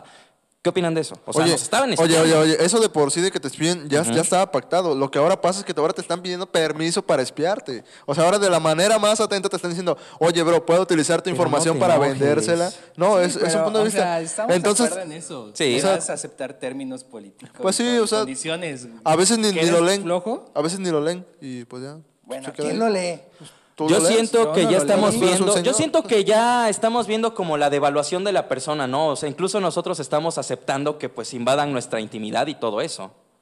Casi, pero tenemos todavía 30 segundos para Va, hablar del tema. Y va. Telegram versus WhatsApp, quizá... Cantantes urbanos. Ah, cantantes urbanos, eso es muy bueno. Justo estábamos... este, Sí, estábamos hablando del tema. eso. Creo que es una parte eh, medular en la sociedad, un cantante urbano, porque también es una lucha social, también se habla de temas muy eh, controversiales. Sí. Y pues ha habido mucho talento en nuestra ciudad, como en otros, en otros lugares. No nada más en nuestra ciudad, visto. sino pues ya alrededor del mundo, ¿no? Uno de esos, por ejemplo, todos lo amamos, el señor Tupac, el señor Sí, Ice Cube, sí. el señor Easy. y, Oye, la pues, vieja escuela del. Claro, de la vieja del rap. escuela de, de- del rap. Del movimiento del hip hop, O sea, fueron quienes realmente detonaron. yo siento que fueron los pilares. ¿no? Sí, eh, fue como que una, un- fueron los que abrieron la puerta a la industria del hip hop para, para ser ya colocado en un, en un ramo de, de Pero, musical. ¿qué hay de México? O sea, en México, Ah, en esa México también época, tenemos- había muchos exponentes muy, muy buenos de la Sí. música urbana. ¿Tú cómo ves? A mí, a mí me late ese rollo porque, no manches, yo, yo conocí el rap y el hip hop por ahí por del 2008. Ya, contar eso. no, por el 2008 cuando Control Machete, cuando escuchabas, escuchabas canciones en radios que, eh, en estaciones de radios que eran muy como underground. Y escuchabas a Control Machete, Cártel de Santa, este, KDC, Cártel de las Calles, incluso ¡buah! un montón de raperos que hoy en día ya nadie, nadie los conoce, pero que fueron pioneros y fueron pilares aquí en México para aumentar el, el rating del, Sí, de, la, fue- de la cultura. es algo que ahora lo vemos y decimos, no, qué buena industria, Ujú. porque pues hablan de muchísimos temas, eh, eh, hablan, son muy realistas y tienen esa parte de, de muchos se sienten identificados, Sí, muchísimos mexicanos nos sentimos identificados con esto, con, los, con el género urbano, que hoy mismo podemos decir que muchísimos nos representan en la vida diaria y que a veces escuchamos y decimos, si él pudo, yo también, ¿no? esa parte de Claro. motivación. Es- exacto. Y no nada más pasa en el rap, pasa también en el rock, en el metal. Por ejemplo, México tiene una historia súper legendaria en cuanto al rock and roll. O sea, no es lo mismo el rock mexicano al de Estados Unidos. Aquí sufrimos mucha censura y hasta la fecha. Sí, ¿O no? Demasiado. Efectivamente. Sí, Pero yo creo pues que sí. ha tenido que ver muchísimo por Pero no cuestiones llores. políticas. Sí, desgraciadamente. Pero, pero no llores. Están a punto de sonar el pollo. Oh, Capitolio, shit. wow. Bueno, eso es un tema ese es- muy para es ti. Eso es algo para ti. Pero yo lo vi, de lo eso. del Capitolio, fíjense, yo hace mucho tiempo, no, hace mucho tiempo, hace unos días, bueno, cuando pasó lo del Capitolio, yo subí una imagen, a la izquierda estaba el Capitolio y a la derecha estaba la carta de la torre del tarot, del White Rider. Para los que no sepan cómo es, es una ilustración de una torre donde se está cayendo la gente y destruyéndose, ¿no? Para mí eso es lo que representó lo que pasó en el Capitolio. Muchos decían que era la queja de los estadounidenses contra el fraude de Biden, pero no, o sea, yo creo que fue la salida de la ultra, ultra, ultra, ultra derecha, lo peor de todo, había gente que estaba vinculada al Ku Klux Klan, gente que era de los neonazis, tan solo pusieron una cruz incendiada en el jardín enfrente del Capitolio. Eso yo creo que te dice mucho. ¿Ustedes cómo ven? Es, es como fue la, la parte de liberación por parte de algunas, ¿cómo le puedes llamar? Algunas, no sé, algún margen de sociedad. No, no, te, te pregunto, te pregunto, no estoy tan, tan metido en el tema, pero te pregunto, fue como una, una liberación, por decir de... Fue de la liberación ¿no? de todos los males. O sea, porque Sí, yo una no... purificación. Una Una- purificación. Yo no, yo no quiero sonar así como que clasista o algo, pero Ajá. la verdad es que muchos seguidores de Donald Trump, o sea, llevan banderas confederada- confederadas, apoyando el sur, o sea, incluso pues proclamando, ¿no? Que se regresa a esas épocas de esclavitud en la que los afroamericanos se quedaban pues recogiendo el algodón o cultivando y pues la verdad es que es que no son personas que están atrapadas en una época que simple y sencillamente ya terminó. Ya no existe. Exacto. Ya Son personas que no quieren ver a un latino de presidente, que no quieren ver a un, afrodescen- a un afrodescendiente de juez, a un judío próspero o a un afroamericano este, Libre. pues libre, podría Ah, ya decirse. se- ya va a sonar el Ya va a pollo sonar otra el vez. pollito. No, si nos quieren sonar el pollo. ¡Wow! Uy, hablemos de alcohol. Bueno, esto es para borrachos. Yo me voy, gracias por estar. No, Alcoholímetro, bro. creo que es una medida preventiva muy buena, pero también eh, algo corrupta, ¿no? Eh, en este aspecto de- del mexicano que le Es- no, pues te doy un, un quiñón, Sí. carnal, y pues ahí no me voy. Pero también tiene mucho que ver con la precaución y la, y la responsabilidad que tienes al manejar, al conducir, porque pues, a lo mejor no nada más es tu vida, puedes llevar a tu pareja, a tus Exacto. hijos, Em. y, eh, y a lo mejor eres pilar de una familia, ¿no? Exacto. O sea, Aca- ya nos acabas de vamos a- tomar- a todo este aspecto de- del contexto más amplio y nos lleva también a, a por qué alcohólicos. Mm, aca- acabas de ¿Por qué tocar un tema, un- a- acabas de tocar algo muy importante que es sobre la responsabilidad, la responsabilidad del conductor designado. Eh, yo no, no estoy en desacuerdo con que te apliquen un alcoholímetro. ¿Sabes por qué? Porque previenes, acabas de decir, pre- es preventivo, o sea, previenes un accidente donde puedes involucrar a tu familia, a ti mismo o a otros que, que no, no tienen, o sea, que no tienen nada que ver en, en- en- en tu camino. No sé, que a lo mejor por ir pedo, güey, pues este, chocas, haces una carambola y metes no Una vez que vas familia. alcoholizado, o sea, uno debería entender que no nada más te vas a quitar a ti pues tu propia vida, sino le vas a quitar la vida quizá a un joven, a una Sí, mujer, a alguien que en efecto es el pilar de una familia, alguien que está a punto de pues lograr algo, o sea, no le quites la vida, por favor, sé, sé responsable. sí, o mejor no tomes. Sí, o sea, Si quieres no, beber, quédate ahí si- en la. Si no controlas el alcohol, simplemente no. Pero no el alcoholímetro ha servido como un arma de corrupción también y eso Ah, no sí. lo aprobamos. Eso sí, no está aprobado para nada. Cero corrupción acá. Cero corrupción. Que suene el pollo. Uy, no, hasta acá. Gracias. Eh, eh, esto es un tema muy ambivalente, ¿no? A ver, Hay- hay vamos, distintas vamos, vamos a perspectivas. ponerlo así. Yo estoy a favor del aborto. Creo que es malo, pero que es un mal necesario. Felipe, vas tú. Comparto tu opinión. Eh, creo que es un mal necesario porque el aborto siempre ha existido. Sí, desgraciadamente Y- sí.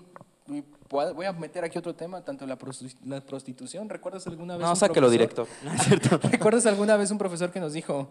este, Eh, eh, ya sáquenlo. Ya Uy, sabe ya, que ya. la vive. Eh, me están quitando minutos, ¿eh? No, sí, continúa. Dale, dale. Y, y sin embargo, esta parte de como la doble moral también pienso que es una responsabilidad de educación sexual, ¿no? Sí. Que por mu- mucho de chicas que, que van a una clínica es porque dicen es que no me supe poner un condón o no supe usar este método preventivo. Pero también existen las campañas de, de educación sexual que creo que deben de tener una, una estructura más sólida Sí. de, de explicarte y que quiten la pena, la, la vergüenza, que son conductas aprendidas Oye, y digan pero- todo, eh, bueno, enseñen, enseñen bien Pero esta parte. ahí hay otra parte donde, donde tal vez ustedes dos están a favor, donde cuando hay una violación. Ah, O sea, claro. cuando hay claro. una violación, Sí. está, está, está difícil que le digas, ah, sí, ya, ya te violaron, pero pues, ok, ten al bebé, ¿no? O sea, No, ellos no, no, no, estaban no. en la también- responsabilidad de... también y tienen, con y que tienen derecho, ajá, exactamente, tienen el derecho de, de, pues, no tenerlo. Tal vez Sí. no están preparadas económicamente, mentalmente. Nos vamos a echar a los O sea, si la gente No, o el, o el pero- gobierno quiere evitar el aborto, pues que construyan un mejor programa de educación sexual, que lo estructuren bien y que realmente vayan hasta las comunidades más lejanas. O sea, Efectivamente, porque pues de ignorancia no se puede tener. ya sonó el pollo. Uf, uf. Ah, su mano. Bueno, mi gente, yo aquí ya me voy. Yo apoyo al partido. Mira, yo no estoy a favor ni en contra de la 4T. Yo no milito en ningún partido político, pero. Shh. No, es cierto.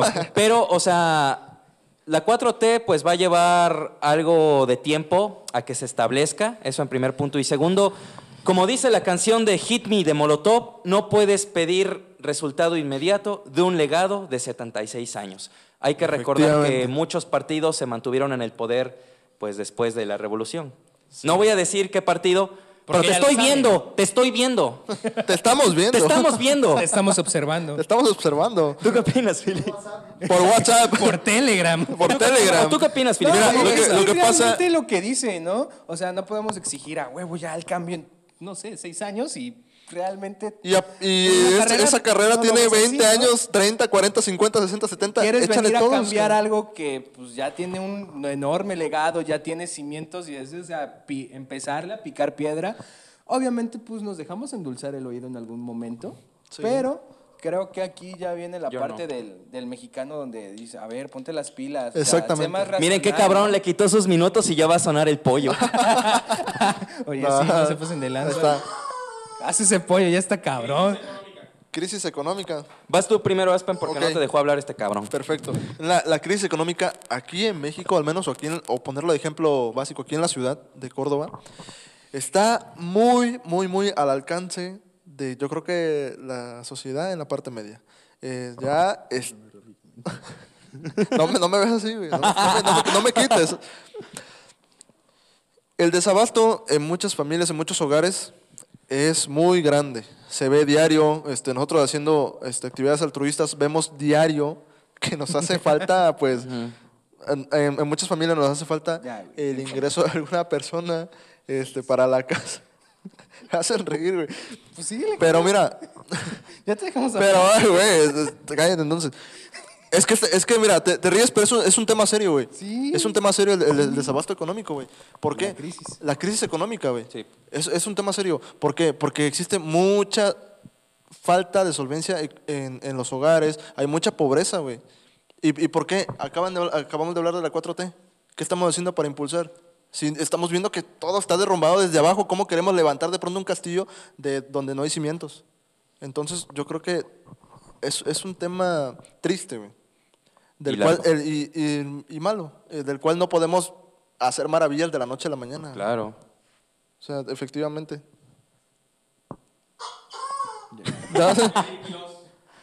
Juan, bueno, Ah, Vamos a hablar de nosotros también, entonces. bueno, Jair Quiroz, hoy tuve la oportunidad de conocerlo, me parece un chavo muy chido, me dijo que iba a la mitad de la carrera de psicología, espero decirle colega en algún momento. Te dio un chingada, ¿no es cierto? me, me cayó bien, creo que está impulsando el talento cordobés, eso Efectivamente. me lo platicó una amiga, no viene directamente, no lo vi directamente contigo, me lo platicó una amiga que me dice, oh, este, ves a su página, lo vi y dije, ah, no manches, hasta estuve en La Voz México y dije, ah, cabrón. Y pues me cayó bien. De hecho, es muy chido. Tiene unas ¿Quién- ideas muy. ¿Tú cómo podrías definir a Rápidas. Jair Quiroz Aspen? Jair Quiroz es un luchador social. Yo, lo, yo lo conocí en, en labores altruistas, de las cuales, pues como saben, no se genera algún recurso como tal, una ganancia.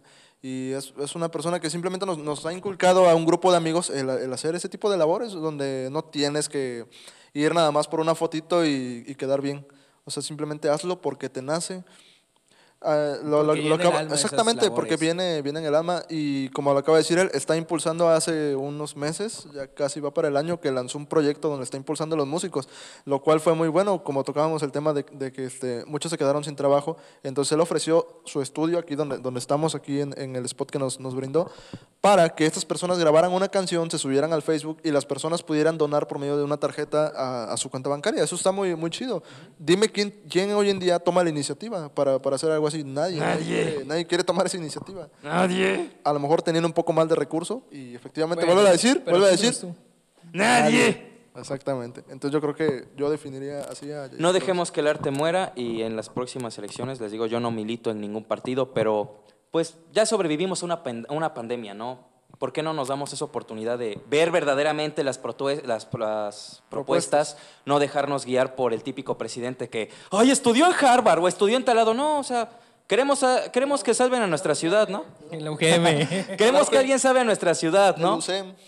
Pues busquemos a alguien local. No nos dejemos endulzar el oído otra vez por todos esos ¿Quién, partidos quién mejor grandes. que representarnos que alguien que nos conoce? ¿no? Exactamente. Alguien con el que te puedes topar en la calle y decirle, bro, conoces, conoces que me hace falta esto, esto, conoces mis carencias porque lo vives. O sea, estás O en el vivió. lugar o lo, o lo viviste y luchaste, saliste adelante y ahora quieres impulsar eso que tú aprendiste, lo quieres impulsar para los demás. Por eso el señor. Pollo se va a lanzar a la candidatura. Oh, Uh, la, la. oh, la, la. Yo pertenezco a los millennials, creo. Sí. Pues sí, no, no sé. Todos, de- yo creo que todos, casi todos en esta habitación pertenecemos a la Sí, ¿De qué año del eres, güey? milenio, Yo soy ¿no? del 97, güey. ¿Qué opinas 96. de tu generación, Aspen? Mi generación. Señor Carlos, señor Coronita. Mi generación, wow, ¿qué opino? Que mucho tiempo estuvieron solapados por una capa de inmadurez hasta cierto punto. Pero eres tú de esa generación. Soy, y, y lo, y lo admito. ¿Por qué? Porque...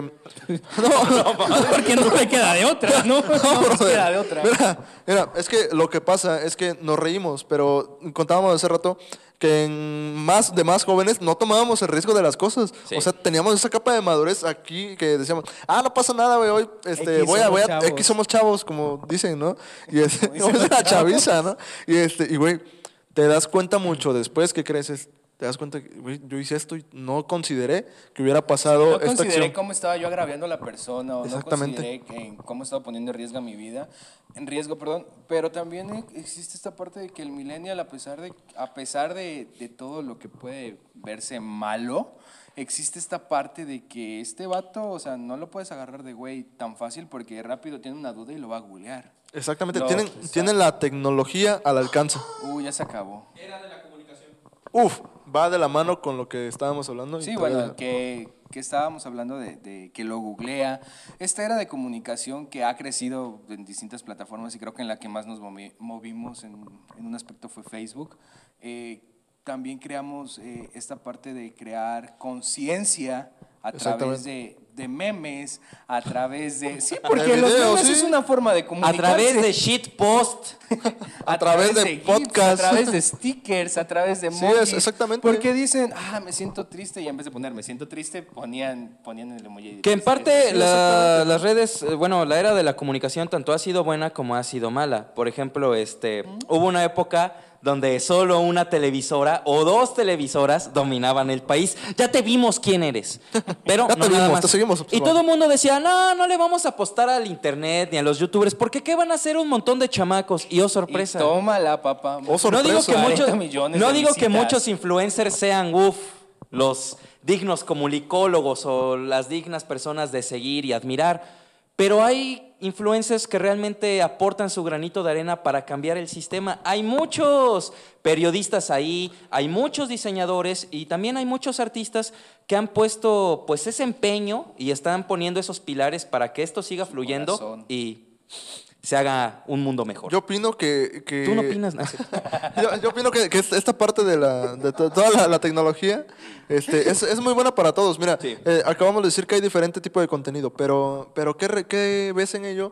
Que están haciendo lo que les gusta. O sea, y, y- y que está eso es mejor. lo que nos empapa, ¿no? Exactamente, lo que o sea, gusta, yo también puedo. Yo también puedo. Me- un ejemplo, Juanito juega fútbol y pues dice, "Voy- me voy a abrir un canal y me voy a poner a jugar fútbol y a lo mejor la pega porque hay mil personas que quieren ver a un cabrón jugando fútbol y lo van a ver. Y es lo que las nuevas generaciones deberían entenderlo, o sea, que no, que no solo lo hagan para vender, sino que hagan lo que les gusta en serio. Exactamente. Yo creo que ponerle corazón, ponerle sentimiento a una actividad y sobre todo ganar y fluir en eso es, es genial. Uy, creo que Uy, se bro. nos acabó el tiempo. Estuvo- Sin embargo, pues, estuvo muy bueno esta dinámica, ¿no? Sí. Muy fluida, muy, muy, a ver, saca las ideas. No A mí no me gustó, no la neta, es cierto. Pero creo que, creo que nos quedamos con un muy buen sabor de boca. Nos quedamos con un muy buen sabor de boca y es lo mágico de este tema, o sea que desgraciadamente o para buena fortuna el tiempo no te alcanza, pero te invita a que en la próxima sesión o el próximo programa pues despellejemos más temas. Sí, exactamente. Y, y- y- exactamente, estamos transmitiendo esto, estamos grabando y transmitiendo esto aquí en Córdoba, Veracruz. Pues bueno, vamos a tener más sesiones y vamos a tener más invitados porque queremos invitar a toda la comunidad Más emprendedora, este, Artista. artística, todo, todo, todo vamos a invitar. Y por aquí vamos a mandar saludos porque están comentando aquí un Ah, post sí, que sí. hicimos. Y sí, sí hay banda. que está- Nuestra tía nos escribió. Mi- eh, saludos a mi tía. Saludos a mi mami. Mami, mis prende tres la tías. Vamos, vamos, este, les paso y mandan un saludo a cada Ok, quien. tú Va. primero, después tú, después yo. y. Saludos para Mónica González que dijo, salúdame, soy tu fan. Ya tenemos una fan, wow. Ah, chido, wow. Ah, chido. es tu fan. Es tu fan, güey. Eh, Mónica González. Ah, mi compa el Vincent, el Sí, ah, saludos para Vincent, eh. Saludos, saludos, Vincent. Te hicieron una seña obscena, Vincent, nada, no es cierto. A ver, el estimado Omar Nava dice Padrino. yo. Yo. Y el señor Francisco Yair Gómez Basurto, diles que los amo tres millones, pelotudo. Dile que ya no venga al podcast. Gracias. Ay, Jacqueline Meneses. Oye, que Jiménez, ahí está. ¿Qué quiere? ¿Qué, qué quieres? ¿Qué quieres, Hija, hija, ¿qué eh? ¿Qué quieres? quieres? Creo que un saludo. Aquí ¿Le mandamos no. un saludo? Un saludo, Le vamos a mandar tres saludos. Tres saludos. Tres A, la de tres. Una, dos. dos, tres. Cuatro. Saludos. Y el pollo, el pollo, güey, el pollo que ya se va a hacer emblemático. A ver, para despedir este programa, una vez más, gracias por sintonizarnos. Vamos a seguir con esto. Ya para cerrar el programa, eh, tanto el director como yo, no, todos juntos, vamos. Todos juntos. A la de ¿Cómo tres? Vamos a pollo. frotar el pollo. Ahí, ahí está. Director, El eh, director. Ahí viene sí, nuestro el director, galán. Háganle espacio al director. Ya se anda cayendo. Se anda cayendo. Ah, vamos a, vamos a, a sonar el pollo a la de tres. ¿no? Una, Dos, tres. Bueno, ya, ya no va a sonar, no. Ya, tranquilos. Sí, ya, ya. Bye. Ah, bueno, Bye. está nuestro buen camarógrafo. Está nuestro buen camarógrafo, Mucho eh. paro. Pues ya estuvo. Ya. Chale, bye. ¿Qué hora es?